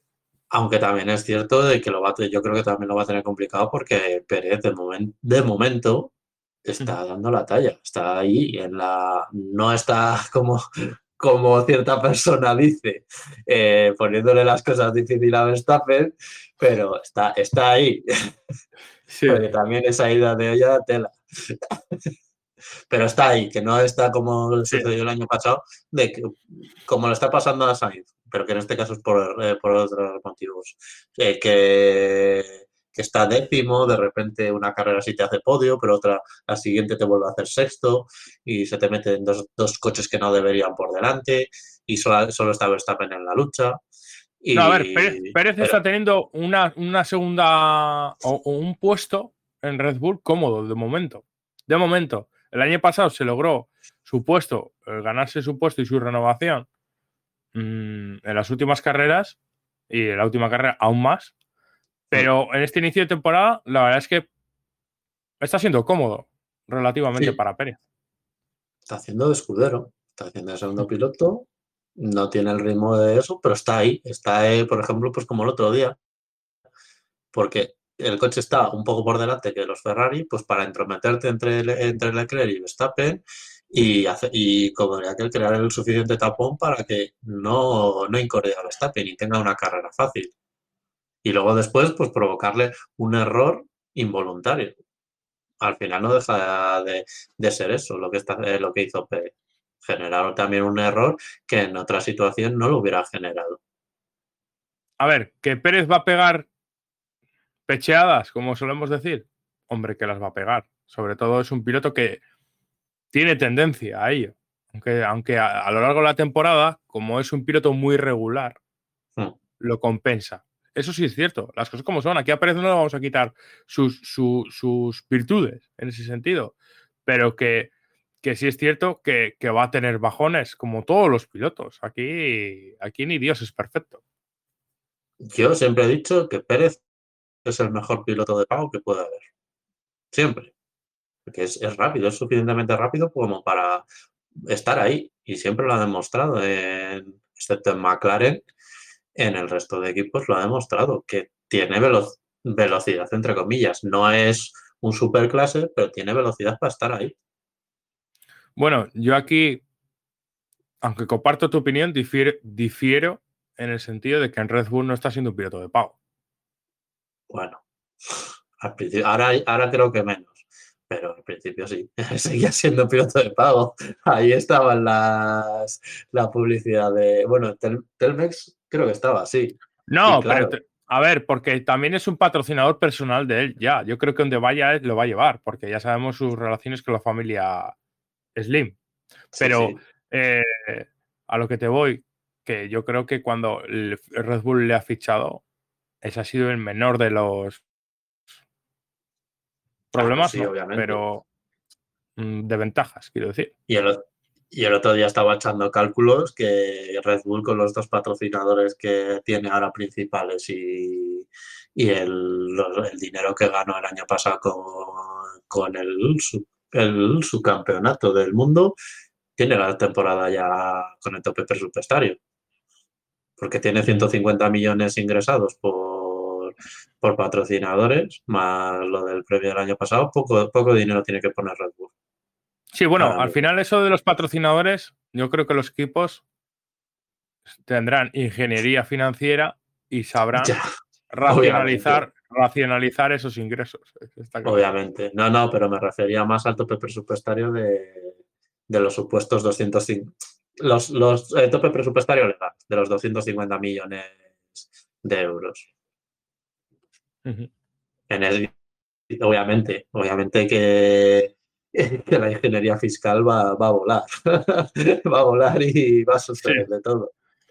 Ma- más que nunca, además. Eh, una cosa que quería decir antes de que, de que vayamos cerrando otras cositas de la carrera es que veo a Haas, sobre todo con Magnussen, con, con Mick Schumacher, lo doy eh, por perdido, no, no voy a decir que dé por perdido a Mick Schumacher, pero sino que se están viendo realmente las carencias y el rendimiento que, que- que tiene que tiene que tiene Minisumi, Mick Schumacher, ¿no? Pero creo que con, que con Magnussen, eh, aparte de que se le va viendo ya poco a poco el plumero, ¿no? De lo que es Magnussen en, en tratamiento de neumáticos, que, que no ha sido un piloto siempre que en su carrera que los neumáticos los haya tratado o mimado bien, pero creo que tiene el complejo de, de no de que mm, equipo pequeño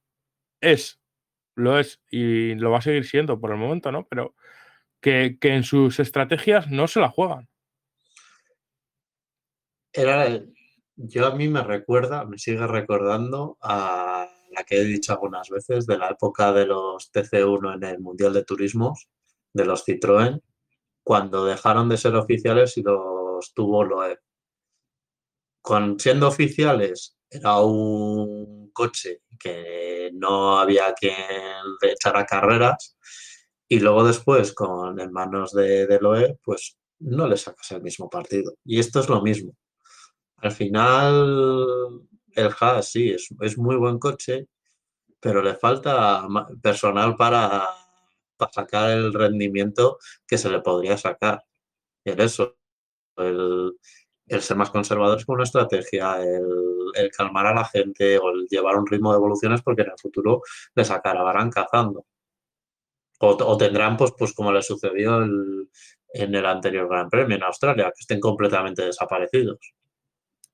Sí, luego que no sé a qué puerto llegará la reclamación esta de Alpine y McLaren de sobre, sobre la copia de, de diseño, ¿no? Pero eso, eh, esto como los años de atrás, como con Aston Martin. Si tienen las pruebas fehacientes y salen los planos, pues sí, irá para adelante. Si no, pues multa económica si realmente sacan algo y, y, y tan normal. Yo creo que los planos estarán puestos en un QR ahí en el bar de, de Bararel. que pasas por ahí con el móvil, hostia, ¿qué hay aquí? Pack, y mira, hostia, los planos de el hash. Sin poner hash, claro. Exacto. No, somos, no, es, para hash, pero aquí lo dejamos, hash. En la mesa número 12. bueno, pues. Eh, pero, sí, estaban intentando rascar y bueno, Magnussen de momento sí que está dándole un poco más la cara. Y el tema de los neumáticos, no sé cuánto es del coche y cuánto es de Magnussen, porque Magnussen no sé cómo valorarlo en el tema de, neumáticos, porque al final siempre ha estado en equipos que telita, qué coches ha llevado.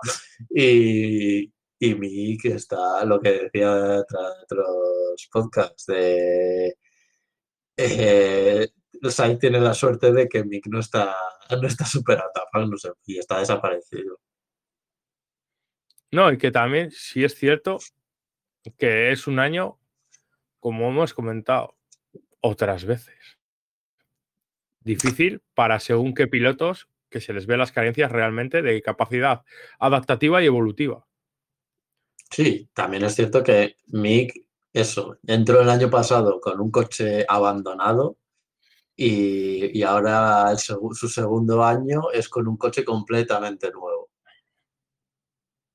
pues obviamente hay ciertos pilotos que tienen más nivel de adaptación, pero Schumacher no ha demostrado durante sus categorías inferiores que, ese sea su fuerte. O sea que también en ese sentido, también voy a romper una lanza en favor de Schumacher. Me hubiese gustado ver a Mazepin este año, te lo digo en serio. Ostras. Pues, pues telita, telita las que hubiéramos visto. Igual sí que para quitarle la superlicencia, porque teniendo un coche que permite luchar, porque tiene velocidad, pero el problema es que te, saca una de esas de, de encerrona contra el muro aquí en Imola y, si no saltan cacharritos es porque Dios no quiere. bueno, pues eh, próximo GP, Gran Premio de, de Miami. De Miami. Un saludo a los, a los cubanos que viven allí. O no. y, y, un gran premio, pues que a, priori, pues mm, hay equipos que incluso llevan mejoras allí y, que es toda una novedad. Ojalá tenga baches para que veamos a los pilotos entre porpoising y baches que luchar. Sí, porque aquí en Imola se juntaban unos baches con el porpoising y a veces pegan unos rebotes terribles. Pero no tiene pinta de, sitio para que haya muchos baches. Está muy bien. Está bien asfaltado. Ya veremos cómo, cómo evoluciona en el futuro. Y luego más es el entorno, porque el entorno está visto de que está. Ya los, para los yates están en el agua, ¿eh? Ya. Están en la charca. Sí. Están en la charca. Fue muy cutre ver a, ver a un camión con los yates y con una grúa echarlos al agua, tío. No, no, no, es que, no, es que todavía no hay agua. Nos han puesto sobre andamios todavía. No jodas. Están sobre andamios, están tapándolo para poner. Ah, es que yo, yo los vi con, la, con una grúa, ¿sabes? Y sacándoles del camión. Exacto, y les han puesto sobre unos andamios. De momento están en Puerto Seco. Ahora están, están recubriendo el fondo para poner el agua. Como yo creo que van a poner papel albal estilo del, el- Del Belén, ¿no? Del Belén de Navidad. Es que iba a decir, me salían villancicos y quería decir Belén. Joder. Pero, Con lo, que son, sí, con, no, con lo que son los americanos, tío, y hacen eso. Nah, pero es clarísimo, al final es el espectáculo lo que porque si tú ves el vídeo de presentación de todas las tribunas, el 90% al final van a ser VIPs. Eso, los de M- MSC Cruceros con los yates. El club de McLaren, que también ha- hoy han presentado un coche con, con la decoración que le, que le tendrán por allí expuesto. El club de Ferrari también, que tiene una sección también. Eh, una mini playa. Eh, la parte del Hard Rock de, de dentro va a tener conciertos y demás. Bueno, al final Isma, bueno, al final Isma no deja de ser un espectáculo que Liberty y tanto por la parte de, de que del promotor del circuito de Miami es lo que quiere. No solo vender una carrera como tal, sino Sí, vender sí. un espectáculo globalizado de, de la carrera. Y, Y- y lo que dices tú, eh, todos estos clubs eh, vendedores de coches, barra vendedores de coches, porque al final hay Ferrari USA, Lamborghini USA, eh, McLaren USA, todo Mercedes esto. creo que que- también tiene una sección. Sí, allí. sí, al final, al final, y muy mogollón de preparadores de coches, que nunca nos hemos olvidado que hay preparadores de coches en Estados Unidos Muy que importante. venden lo que venden más que algunos países que hay en Europa, de marcas de coches de VIP, VIP, digámoslo así, ¿no? Y Sí, sí, sí. eh, veremos tropecientos mil jugadores de la NBA y seguramente que durante el previo de, de carrera de la emisión de la FOM, pues veamos lo típico a, pues yo qué sé, a Shaquille O'Neal o a LeBron James. Es un decir, ¿sabes? Que sí, sí, no, eso, eso seguro. Que VIPs veamos y demás. Y más, final- más que más, bastante más que, que en el Cota, porque yo creo que el Cota no que no que pille lejos, pero sino como que es ya como muy tarde, ¿sabes? Pero era lo que te decía de Las Vegas. Las Vegas es más para, para, yo, para ese ti- tipo de cosas, porque está relativamente, eh, relativamente cerca de Los Ángeles y tienes ahí a toda la farándula para que te venga relativamente cerca en un jet y si encima que el aeropuerto está relativamente cerca del- de la zona donde van a querer hacer el circuito, mucho mejor. Llegas y estás ya en el circuito, no tienes, no tienes casi ni que moverte mucho. Y en este sentido, lo de lo que decía de las, de las eh, partes de, de los clubs, de, de las marcas, también yo creo que viene mucho por el sentido de lo que decía en su momento Eccleston. A mí el que me interesa es el que viene con el Rolex. Y, y el que viene con el Rolex se deja mucha pasta.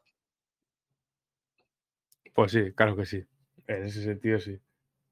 Al final, eh, Liberty yo creo que, que, quiere vender su negocio en Estados Unidos, que es donde realmente maneja el cotarro y, donde se mueve la pasta, porque la verdad es que en Estados Unidos se mueve mucho dinero.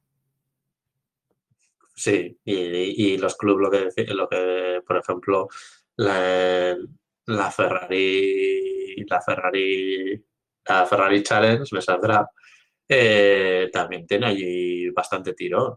Y va a Homestead, o sea que el mismo Miami tiene tirón, porque pocos, pocos campeonatos van a Homestead allí a hacer una carrera. Bueno, pues eh, cerramos el capítulo Fórmula 1 y si quieres eh, pasamos a hablar de, de otras categorías que no por ello, como dice el gran Charlie Brazal, son menos importantes. Eso, incluso más importantes.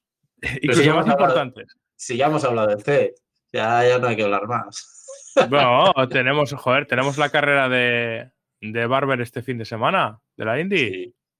Un circuito que, que es, mm, ¿cómo dices tú? ¿Crema o cómo es la expresión esa que dices tú? No, no, no sé. No sé a qué expresión te Ahora- Es- mantequilla o algo así, no sé, algo como sueles decir tú, pero bueno, que es una, es una maravilla, es uno de estos Sí. circuitos que, que Es es, a la antigua. sí. esa la antigua. eh, asfalto, eh, línea blanca y, y automáticamente a los dos centímetros eh, hierba.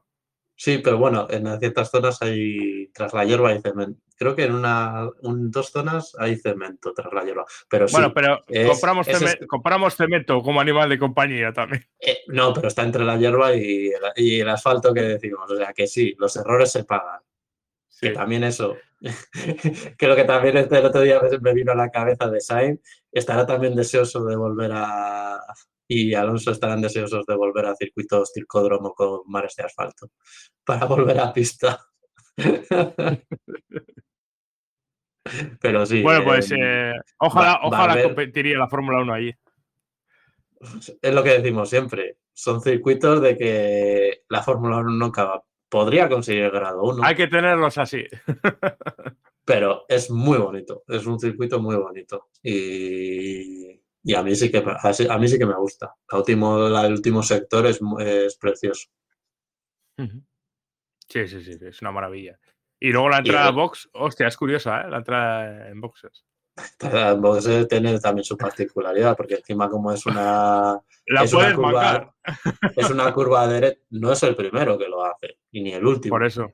Sí, sí, sí. Eh, como es una curva de derechas que se va cerrando, eh, ahí la tienes que tienes que tirarte hacia la izquierda, de repente volver a acelerar y volver a pegar el frenazo. Y mucha gente se suele pasar. Yo creo que es un circuito donde el año pasado ganó Palou, pero yo creo que este año, yo creo que mentalmente, creo que Palou quiere dar aquí un golpe, yo creo igual, de campeón, de decir, eh, estoy, en la- Debería, debería porque si vuelve a ganar un Penske, eh, ojo, porque encima ya se acerca Mayo, que también es donde se reparten muchísimos puntos. Ujú. Pero yo es que tengo la sensación de que eh, Ganassi esta temporada está un poco perdido. En el tema de que ha hecho poco test previo a, a principio de temporada. Y, y al final, pues como por lo que sucedía con Dixon estos años de atrás. Luego después vienen las remontadas, que a final de temporada empiezan a dominar, a dominar, a dominar. Y, ojo que luego están ahí en la lucha. La cuestión aquí, yo creo, si, si no tienen un coche, eh, un coche que, para estar arriba, el, el salvar los muebles, un Dixon. Lo que, lo que haya me, vale. Sí, sí, al final es así. eh, para, para luchar por un campeonato, ¿qué, qué vamos a contar, no? La gente que nos está oyendo y, y la gente que, que- entra nueva aquí en el, en el programa y en la conexión de Twitch. La regularidad, al final en un campeonato, es muy importante. Mm, Aquí hemos comentado en el anterior programa que estuvimos comentando de pilotos que hay que son a priori tienen un cartel en la Indy que han demostrado que, que tienen sus días, como pilotos como, como BK y Rajal y este y, ah, y este piloto que, la, que te dije yo que, que, que lleva la publicidad amarilla fosforita. Ah, ahora no Eh, me sale. Amarillo fosforita, como no seas de Menas, de un Penske. eh, No, tiene trazas de amarillo fosforito, ahora no me sale. Ah, te he dicho BK y Rajal y el otro no me acuerdo cómo, no, no, no me sale, no me sale. Que, la- que tiene, son pilotos que tienen picos y, y la verdad es que a veces en un fin de Ah. semana tiene un rendimiento súper alto y desaparece. el no ejemplo lo tienes. Mira, el ejemplo lo tienes en la Fórmula 1, lo que estábamos diciendo antes. Verstappen, las dos carreras que ha terminado, las dos carreras las ha ganado. Y tiene otros 2-0. Y mira cómo está en la clasificación. que está ahí Sí, sí. en, tierra de nadie, que está Russell, que también eso, no hemos dicho nada de Russell, pero se está marcando muy buena temporada. siempre nos olvidamos de Russell, ¿por qué será? Sí. No, pero oye, que yo le he dado duro, pero que me está sorprendiendo, que está, No, lo está y- y- No, y yo, yo creo que mm, hacemos un pequeño apartado Russell, ¿vale? Mm. Eh, yo creo que es un piloto que yo le he cogido bastante ani- animalversión, no por su rendimiento. Por la prensa. Y, y, a ver, he tenido argumentos ¿eh? también para su rendimiento en los domingos, sobre todo los, eh, en los años de Williams, y- pero por la prensa, por el hype que ha tenido, porque yo creo que ha sido una falta de respeto durante los primeros años a un piloto como es Lando Norris, por ejemplo, de su misma nacionalidad. Mm. Porque Lando Norris, Sí. sin tener ese hype, mm, creo que el rendimiento de Lando Norris los primeros años ha sido incluso mejor que el de Russell. Vale, sí que, uno lleva, vale, sí que uno lleva un McLaren, pero creo que eh, Norris ha lidiado con pilotos de una talla bastante superior a los que ha lidiado Russell. Hmm. Sí, sí, sí. Y vale que ahora Russell está mm, sacando petróleo de ese Mercedes y que Hamilton, por lo que sea, ha estado desconectado. Pero si Hamilton está mínimamente conectado, te pisa la cabeza. No, y ya lo ha hecho. Y este el mismo Bahrein es lo que le hizo. no le dejó opción a nada. Y estaba ahí. Lo que pasa ahora que se han perdido y siguen perdidísimos. No saben ellos ni lo que tienen ni lo que no. Bueno, pues eh, mm, terminando con el tema indie, pues eso, que no os perdéis la carrera que, es este domingo. No sé el horario. No sé si traes Ojo, por ahí. Ojo McLaughlin. Eh, estás, estás emperrado, ¿eh? Con, con McLaughlin. Yo, este yo, sí. Yo es que soy muy McLaughlin. Es un tío que a mí siempre me ha gustado, como ha competido, y ahora viéndole cómo lo está haciendo, eh, me gusta, me gusta, me sigue gustando y me gustaría que ganara. Mi corazoncito late fuerte. ¿No crees que se ha apagado un poco el hype de Grosjean del año pasado a este? Es que Grosjean, a ver, yo creo que más a ver, le conocemos le conocemos, pero quiero decirte, el rendimiento que tuvo en las primeras carreras del año pasado fue bueno. La gente sí fue bueno y volvemos a lo mismo. Es lo que decías tú antes de, los pilotos de pico. Eh, pero ya no deja de ser eso y se, se ha demostrado estas carreras de atrás. Es un piloto muy agresivo y, y, sí, te va a ganar carreras, pero no te va a luchar por campeonatos. Sí está en Andretti, que también anda un poco desaparecido, pero, pero nada más. Bueno, pues ha, salido ahora una noticia. Eh, es de Driver, no sé si la de Sergio, eh, de que la FIA no dejará elegir compuestos a los pilotos en dos clasificaciones de 2023. Me parece curioso. Eh, no, eso lo será del otro día de lo que pasaron, pero que es que al final lo de la clasificación tiene tela, porque porque al final todo el mundo usa hablando, es que ya no hay opción a usar otro. No sé, eso del tema de los neumáticos, que también quieren reducir neumáticos, pues no sé hasta qué punto va a llegar. No sé. Se está llegando también en, la Fórmula, en la Fórmula 1 que vamos. A ver, se puede hacer, pero con si tuvieras un neumático lógico. Es que es lo que decimos siempre. Queremos una carrera al sprint pero tenemos, tenemos unos neumáticos que duran la vida. Pues ya no hay opción a, dudas. Todo el mundo te va a ir a, un blando porque, porque te va a aguantar toda la carrera. Si tuvieras un blando en el que estuvieras ahí, uy, uy, uy, como pasa, por ejemplo, en el británico de turismo, hay una diferencia, sí, entre el blando y el duro. Eh, y, pero el problema es que el blando muchas veces al final de carrera le cuesta llegar y llegan los del duro y te pueden ganar. Y en este sentido sería, lo mismo. Otra cosa que quería comentar ya, porque eh, para que no se nos olvidara, eh, el capítulo Fórmula 1 le damos por cerrado, es la presentación que ha habido de del Fórmula E Generación 3, que es el mayor atentado visual que he visto yo en, el automovilismo internacional en los últimos. Bueno. No me, no me hagas sacar, el, no me hagas sacar el pano. No me hagas sacar un pano. No, pero te iba a decir un, el, Nissan GTR eh, Nismo. También, el pero, pero de los últimos años, hostia, que ya ha pasado unos cuantas, unos cuantos años del, del Nismo, ¿eh? Sí. Pero, ¿qué la? Eh, Nismo, ¿cuánto han pasado? ¿Ocho o nueve años ya del Nismo? Y alguno más, ¿eh? Igual ya. Por eso te digo, que hostia, que somos muy viejos ya, ¿eh?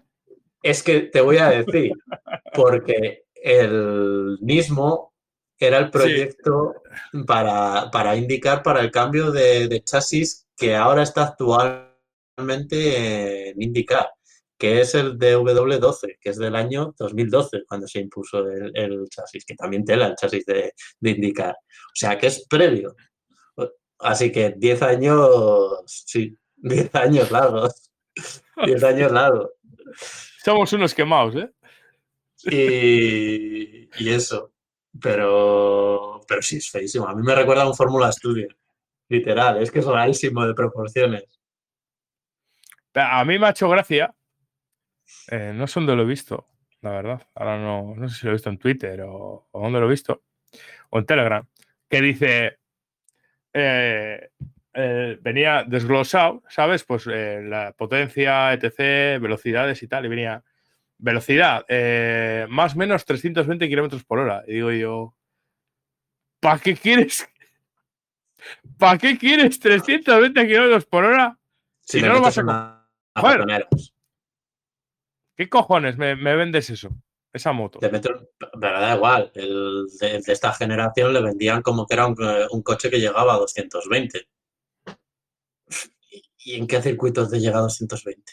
Es que todos son ratoneras. Bueno, ya últimamente les están abriendo un poco más porque le lo permite el coche, pero es que los primeros circuitos de Fórmula E eran, eran lo peor. Yo lo dejé de ver por ese motivo, porque es que me, me traía los demonios. Y aparte de las carreras que, que era eso, una carrera de cas de solteros contra casados, ahí tirándose el coche como, como que fuera te voy, decir, te voy a decir una cosa, el, Generación 1, con sus, con sus peculiaridades de, de, monoplaza, me parece mucho más bonito que este. Era el más bonito de todos. Era el más clásico. Era el más clásico de todos. Pero ya luego las siguientes generaciones son. Pues han ido a estas manías de querer hacer un coche retro, eh, super futurista eh, un coche eléctrico, que no es necesario, que puedes hacerme un coche de calle relativamente acorde a lo que hay, que no necesito ser por comprarme un coche eléctrico el que me la haga súper futurista. Y yo quiero un coche, no quiero que me la haga futurista, que me gustan los coches actuales. Sí, mira, eh, vivimos ahora mismo en un momento que mm, en los coches de calle se combinan muy bien las curvas con, con las escuadras, los ángulos y tal, ¿no? Mm. Pero sí es cierto que mm, llevamos ya unos cuantos años que la tendencia es sobre todo a ángulos de 90 grados, ángulos, ángulos, ángulos y ángulos. se ha vuelto a muchos modelos retro. Fíjate, cuando ha salido el Peugeot, el, el que salió el Concept del Coupé, eh, que, que, era eléctrico, la gente demandando y al final eh, muchos modelos se van a parecer a, a ese Peugeot, no, pero al, al Opel Manta que salió sobre esa base, fíjate, eh, toda la generación actual de los Opel van a ser así. Tanto subs como coches prácticamente de calle. Con un morro mucho más cuadrado y más, más clásico. Y luego te metes, en, por ejemplo, en nuestra querida categoría GT, GT Pro, ves tu, categoría preferida. Yo sabes que es el TL. Yo sigo con el TL. ya lo sabes tú que a ti te va los GTs, cabrón. Eh, ves, ves al nuevo Corvette o ves al Ferrari y tiene ciertas similitudes. Eh, el único que marca un poco la, la, la, la y la diferencia es el barco, el BMW. Y el, y Porsche, por su parte. Y el Porsche. Pero bueno, al, final el Porsche es el mismo, el, mismo, diseño mejorado durante años y años. Sí. Sí, sí, sí, completamente. Y el BMW sí, lo, lo diferente. Pero me estaba viniendo. Me, gustaría, me gustaría ver, sinceramente, eh, a ver, aunque sabemos que es diferente, porque el BMW ha evolucionado, el barco ha evolucionado de su, digamos, de su Stage 1 a, la evolución de ahora. Nos reímos, pero la verdad ha evolucionado bastante su, su, estética, ¿no? Ha reducido, ha reducido chapa. O sea, que es más o menos barco, pero, pero sigue siendo barco. Pero si le pones compara con el Aston Martin, tiene ciertas, mm, yo le veo cierto rollo ¿eh? entre los dos.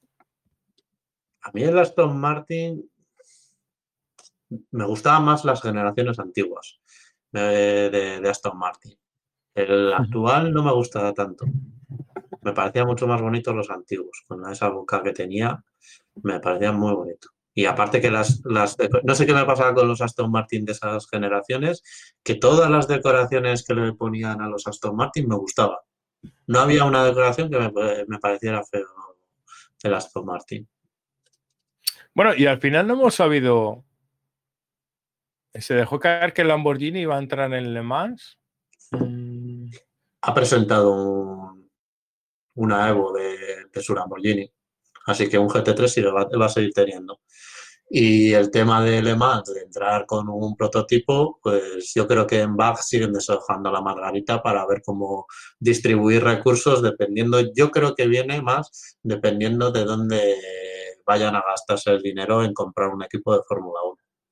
Dependiendo, de, dependiendo de cuántos duros se tengan que dejar, eh, dependerá la marca que entre, yo creo. Bueno, también dependerá mucho de lo que pase en estos dos años, porque eh, el tema de economía va como va, eh, las ventas de coches van como van y, eso será, será muy influyente en esta decisión, ¿no? Pero creo que lo sabremos antes por una filtración de algún ingeniero barra, pongámosle español, o barra británico o quien sea, que lo filtre seguramente. Sí, cuando aparezca, cuando aparezca en algún garaje o, en un granero, un, sí, un LMDH recarrozado yo qué sé, con la chapa de Lamborghini o con la de Bentley, porque yo creo que son las dos marcas en las que, en las que están dudando de entrar. Sí, bueno, la, Lamborghini, parece que Dominicali no lo hizo tan mal. bueno. Parece. Oye, tienes ahí un GT3 que antiguamente no tenías nada. Tenías a los de Reitel por ahí haciendo GT3, pero también en su granero te sacaban un GT3. Qué tiempos. ¿Tienes algo que decir sobre turismo nacional o tal? ¿O chapamos ya el programa? No he visto nada. El otro día hubo carreras en, en Altagracia, en Córdoba. Y la próxima carrera es en La Rioja. fíjate qué nombres. nuestras conquistas por allí. Joder. Eh, y con mucho hablar de bueno, del TN, ¿no? No es que no voy a decir nada porque no he visto nada. El, legado hispánico que no genocidio, como algunos quieren vender. También, también genocidio, que no nos quedamos cortos.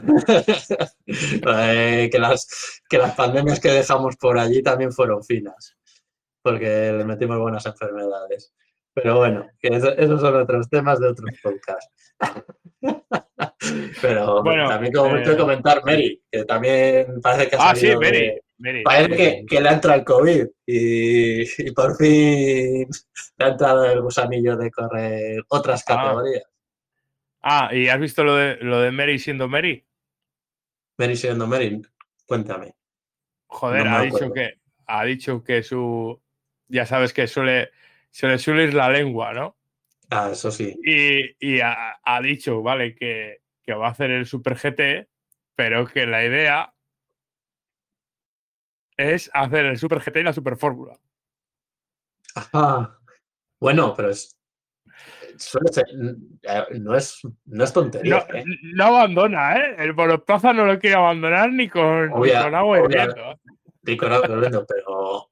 A ver, en ese sentido, te voy a decir que es posible porque es muy habitual el que, como son pocas carreras en, las dos categorías, en que los pilotos corran las dos categorías. Es muy habitual el que suceda eso.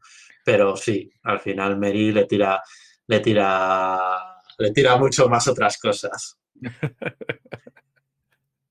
lo, cierto es que eh, tanto el Super GT como la Super Fórmula deben de ser eh, tanto instructivamente para los pilotos europeos que van allí, eh, un, poco, un poco no renegados o relegados, pero que debe ser eh, bastante excitante o un estímulo bastante grande para pilotos que están un poco, pues eso, que están en el ostracismo o que, o que quieren volver a encontrarse con sensaciones buenas.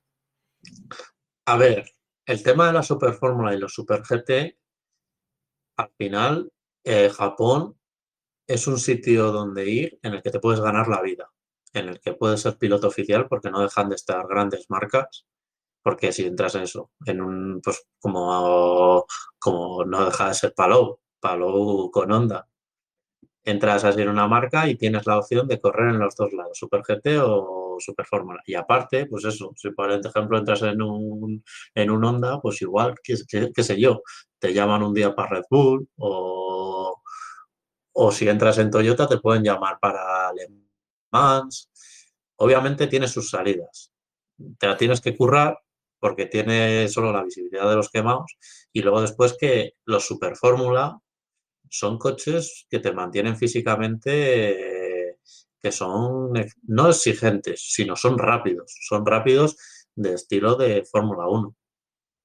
Y es cierto. Estilo de, estilo de conducción. Sí, sí. Sí, no, que el Super Fórmula, yo lo que he podido ver, ¿eh? no sigo la, temporada completa, pero estos mm, últimos años, desde, bueno, desde que conozco la categoría, últimos años no, desde que conozco la categoría, cuando he visto carreras y tal, sí es cierto, corrígeme ¿eh? si me equivoco, que es una categoría donde normalmente la atmósfera climática es muy cambiante, como el propio país. Y claro, como piloto, eh, te exige mucho más, técnicamente hablando. Sí. Técnicamente, al, volante, quiero decir, ¿sabes? O sea, a la hora de rendir.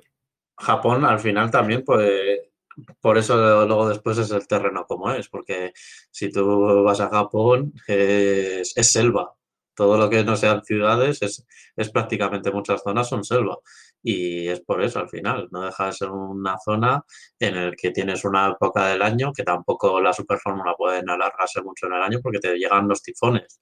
Y luego después eh, sí, tienes, pues te vas a Okayama y te puede salir un fin de semana el que, en el que no ves el sol, que te está 24 horas lloviendo.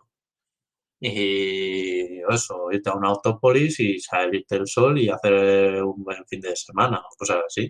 O Sugo, Sugo también le pasa lo mismo que Kayama. Te puede salir un. Muy bueno, los Sugos son muy buenos. Yo de, niño he comido muchos Sugos, sí. Sugo, yo te recomiendo que veas una carrera en Sugo. Es, es de los circuitos de Japón desconocidos, pero de los más bonitos. Y junto con Autópolis. Son circuitos muy bonitos. Autópolis, por ejemplo, la Fórmula 1 podría ir se podría catalogar. Autópolis sí lo he visto, Autópolis sí, sí lo conozco. Se podría, se podría ir. Y luego, es que circuitos que vayan, es que es eso. El calendario me tendría, tendría Fuji, Suzuka. Eh, A ver, Fuji y Suzuka son los más clásicos en ese sentido. Exacto. Pero que dejan unas carreras de la hostia. Sí, y aparte porque el formato de los coches, entre comillas, lo permite, porque tienen push to pass, eh, tienen paradas en boxes, que tienen también sus estrategias y tiene. Y velocidad. Tiene, mucha velocidad de paso por curva. Mucha velocidad. Super Fórmula es muy rápido. Eh, sí. Una pregunta, Isma. Una pregunta. ¿Quién, los, fabrica esos, esos chasis? Mm, creo que es Dalara. Creo que es Dalara. Hostia, vaya chullo tiene Dalara, ¿eh? Con... Dalara tiene el mono... Ahora en estos momentos tiene un monopolio, porque yo creo que tiene el 90% de las categorías. Porque creo que también hace los NASCAR, hace los IndyCar, hace los LMP, ¿no? los LMP, eh, hace un montón de cosas. Estaba ligado a Haas con el tema de, de esto de Fórmula 1. Que más, es, es un monopolio, tiene un montón de, de, categorías. No sé si me dejo alguna o me he confundido en alguna, que también puede ser. Bueno, pues eh, para cerrar el, el programa, eh, nos decía aquí Carlos en el chat de Twitch que mañana se cumplen 28 años de la muerte de Ronald Ratzenberger. ¿Mm? ¿Lo he dicho mal? No, bien. Ah. Buena pronunciación austrio-alemana. Bueno. Alguna reminiscencia tendré ahí. Seguro. Tú en el norte Más que yo. Va, nada, tranquilo. Y, y, bueno, pues eso, pues que siempre, pues cuando se va uno de los nuestros, pues eso, al final eh, duele, ¿no? Y esperemos que todas esas muertes que ha habido siempre, y la última que ha habido es Jules Bianchi en la Fórmula 1, por ejemplo, sirvan para modificar siempre, pues, eh, y se ha visto a la postre que han servido para modificar siempre eh, la seguridad en ese sentido, monoplazas, etcétera. Sí, y aparte es eso, desde después que al día siguiente sucedió lo de Sena, hasta Bianchi no has tenido ninguna muerte en Fórmula 1. Has tenido cerca de, liadas, de estar cerca, pero, pero se ha mejorado muchísimo la seguridad y era lo que decíamos al principio del tema de los años 50 y lo que sucede ahora. Es una cosa que ahora mismo, pues un fin de semana como el de como el de ese de Imola, pues no sé si se llegaría a correr la carrera. Yo creo que, a ver, el mejor, el mejor homenaje, personalmente, ¿eh? yo lo pienso así, ¿eh? el mejor homenaje tanto a un piloto como a, un compañero en mi trabajo, ¿no? en el mar o, en cualquier tipo de, de, cosa en la vida, el mejor homenaje es volver a hacer lo que él haría, ¿sabes? O sea, en este caso, pilotar. Pilotar el domingo. Pero en, este punto de que estamos ahora, de la sociedad de ahora, yo creo que no se correría el domingo. No, no yo creo que no. Yo sí, si ahora mismo sucediera esto, de que alguien muere un sábado, fíjate lo que sucede con Juber eh, hace dos años. creo que la Fórmula 2, no, no, sé si llegó a correr eh, al final la segunda carrera. Ahora no me acuerdo. Bueno, no me acuerdo. Yo me parece que, sí, ¿eh? ¿O sí? Bueno, pues mira, ahí estamos en un Gini. Ahora, estoy, bueno. sí, ahora estoy en blanco. Tendría que buscarlo. Pero no me voy a poner porque llevamos aquí dos horas de turra. ah, y, no, hemos dicho que, que es digno de mención porque lo, comentamos en el anterior programa que, Jorge Lorenzo estuvo corriendo con la Porsche. Sí, eh, tengo descargada la carrera, pero es que no he visto nada. He visto, he tenido lío esta semana y no he podido ver ninguna carrera. A ver si este fin de semana que ando un poco más. A ver, la verdad es que el tío. Eh, para. Siempre, siempre se ha dicho, ¿no? Y, que es muy boca chanclas muchas veces, pero que a la hora de hablar de, lo serio, de lo que importa, siempre ha hablado claro de lo que es el performance o el rendimiento de la moto, eh, en este sentido que Jorge viene del mundo de las motos, ¿no? Sí. Y que es un cinco veces campeón del mundo de, motos, que, no debemos nunca olvidarlo, porque aquí enseguida lo han defenestrado por, el, por, por Marc Márquez. O sea, este chaval, sinceramente, mucha gente le ha tenido mucha animal versión y, ha sido hasta hace cuatro días el piloto actual más laureado. Que sí, sí, sí, completamente. Y, obviamente manos, va a tener. Al final, de 4 es, tiene sus complicaciones. De 2 a 4 es un poco más sencillo, de, de 4 a 2 es un poco más complicado, pero al final tienen sus dotes para ir rápido y saber. otra cosa luego después, el saber adaptarse y trasladar la información. Y la velocidad, obviamente, que no va a ser la misma que una persona que lleva desde, desde los 4 años en montar en un car. Sí, hombre, eh, no, no vamos a decir que Jorge Lorenzo va a ser Dylan Pereira, pero eh, el otro día, las declaraciones que hizo post carrera, pues mm, se le vio un tío bastante exigente consigo mismo y, que, mm, hostia, me, gustó, ¿sabes? O sea, quiero decirte que ves que el tío no ha ido, no es un gentleman driver de, he venido a, divertirme un fin de semana, ¿sabes? Que se vio que el tío quería, quería luchar, ¿sabes? Por ejemplo, Stoner es lo que hizo. Stoner también otro que, que hizo las cosas claras. Fue cuando se la época que se fue a Australia a correr la Super 2. Eh, pues eso, al final yo creo que más que no veía que no tenía ritmo porque era gente que te arrancaba la cabeza y lo acabo dejando, pero, pero también lo hizo porque y se lo tomó en serio el hacerlo y se metió en un equipo importante. Y Lorenzo, pues eso, si se lo toma en serio, pues oye, y lo hace medianamente bien, pues para adelante. Pues como te lo pueden en el futuro, pues como ha hecho Porsche con, con, eh, con, con. Igual en el futuro, pues le monta en un, en un coche en Le Mans. Si lo hace medianamente bien, le monta un documental y para adelante. Que por, que por cierto, de la Porsche Cup quería decir una cosa. Ojo a Jordan Key. Yo es un, es un piloto que, que le- estoy siguiendo de cerca. Porque yo creo que en el futuro le vamos a ver en Le Mans en un, en un coche oficial de Porsche. Jordan King. Jordan King no era. A ver, por Jordan-. Jordan King no era este que estaba en monoplazas. Pues igual era Jordan King también. Pues, ahora, me estoy, ahora me estoy liando, me cago en Dios. que Llevamos aquí dos horas hablando y ahora me, me haces liarme. No sé si Jordan, eh, igual es Harry King. No, es que- no, era Harry King. No, ahora Harry King, ese, ese Juan en. Tottenham. King. Igual se llaman igual los dos, ¿eh? Su- Suena para el Barça. Vaya jaleo tenemos aquí, mental. Es Jordan King, sí, lo he dicho bien. ¿Y ese que Es King. monoplazas? Jordan, es Jordan King, no, son diferentes. Jordan King Ah. es el sí, el que dices tú de monoplazas. Y ahora voy a buscar el de Porsche. Que ya, ya uno duda, duda de todo. Sí, pues como para buscarle ahora a este. No sé cómo le tengo yo. Sí que le sigo, pero ahora no sé cómo es. Bueno, mientras Isma busca. eh, Harry eh, quién King. es- quién es cojones es Harry King. eh, Harry King. disfr- disfruten de, de la teletienda que tenemos aquí los ismaelitas. Vendemos relojes, anchoas y vino. Sí, era, era Harry King. Vale, vale. Vale, pues bueno, eh, Me, vamos me he liado de nombres. Es que, es que hay muchos King, coño. A ver si, si se ponen una, un, un algo para identificarlos. Que aparte va por lo que veo, va con la decoración de WT, o sea que va con el equipo puntero.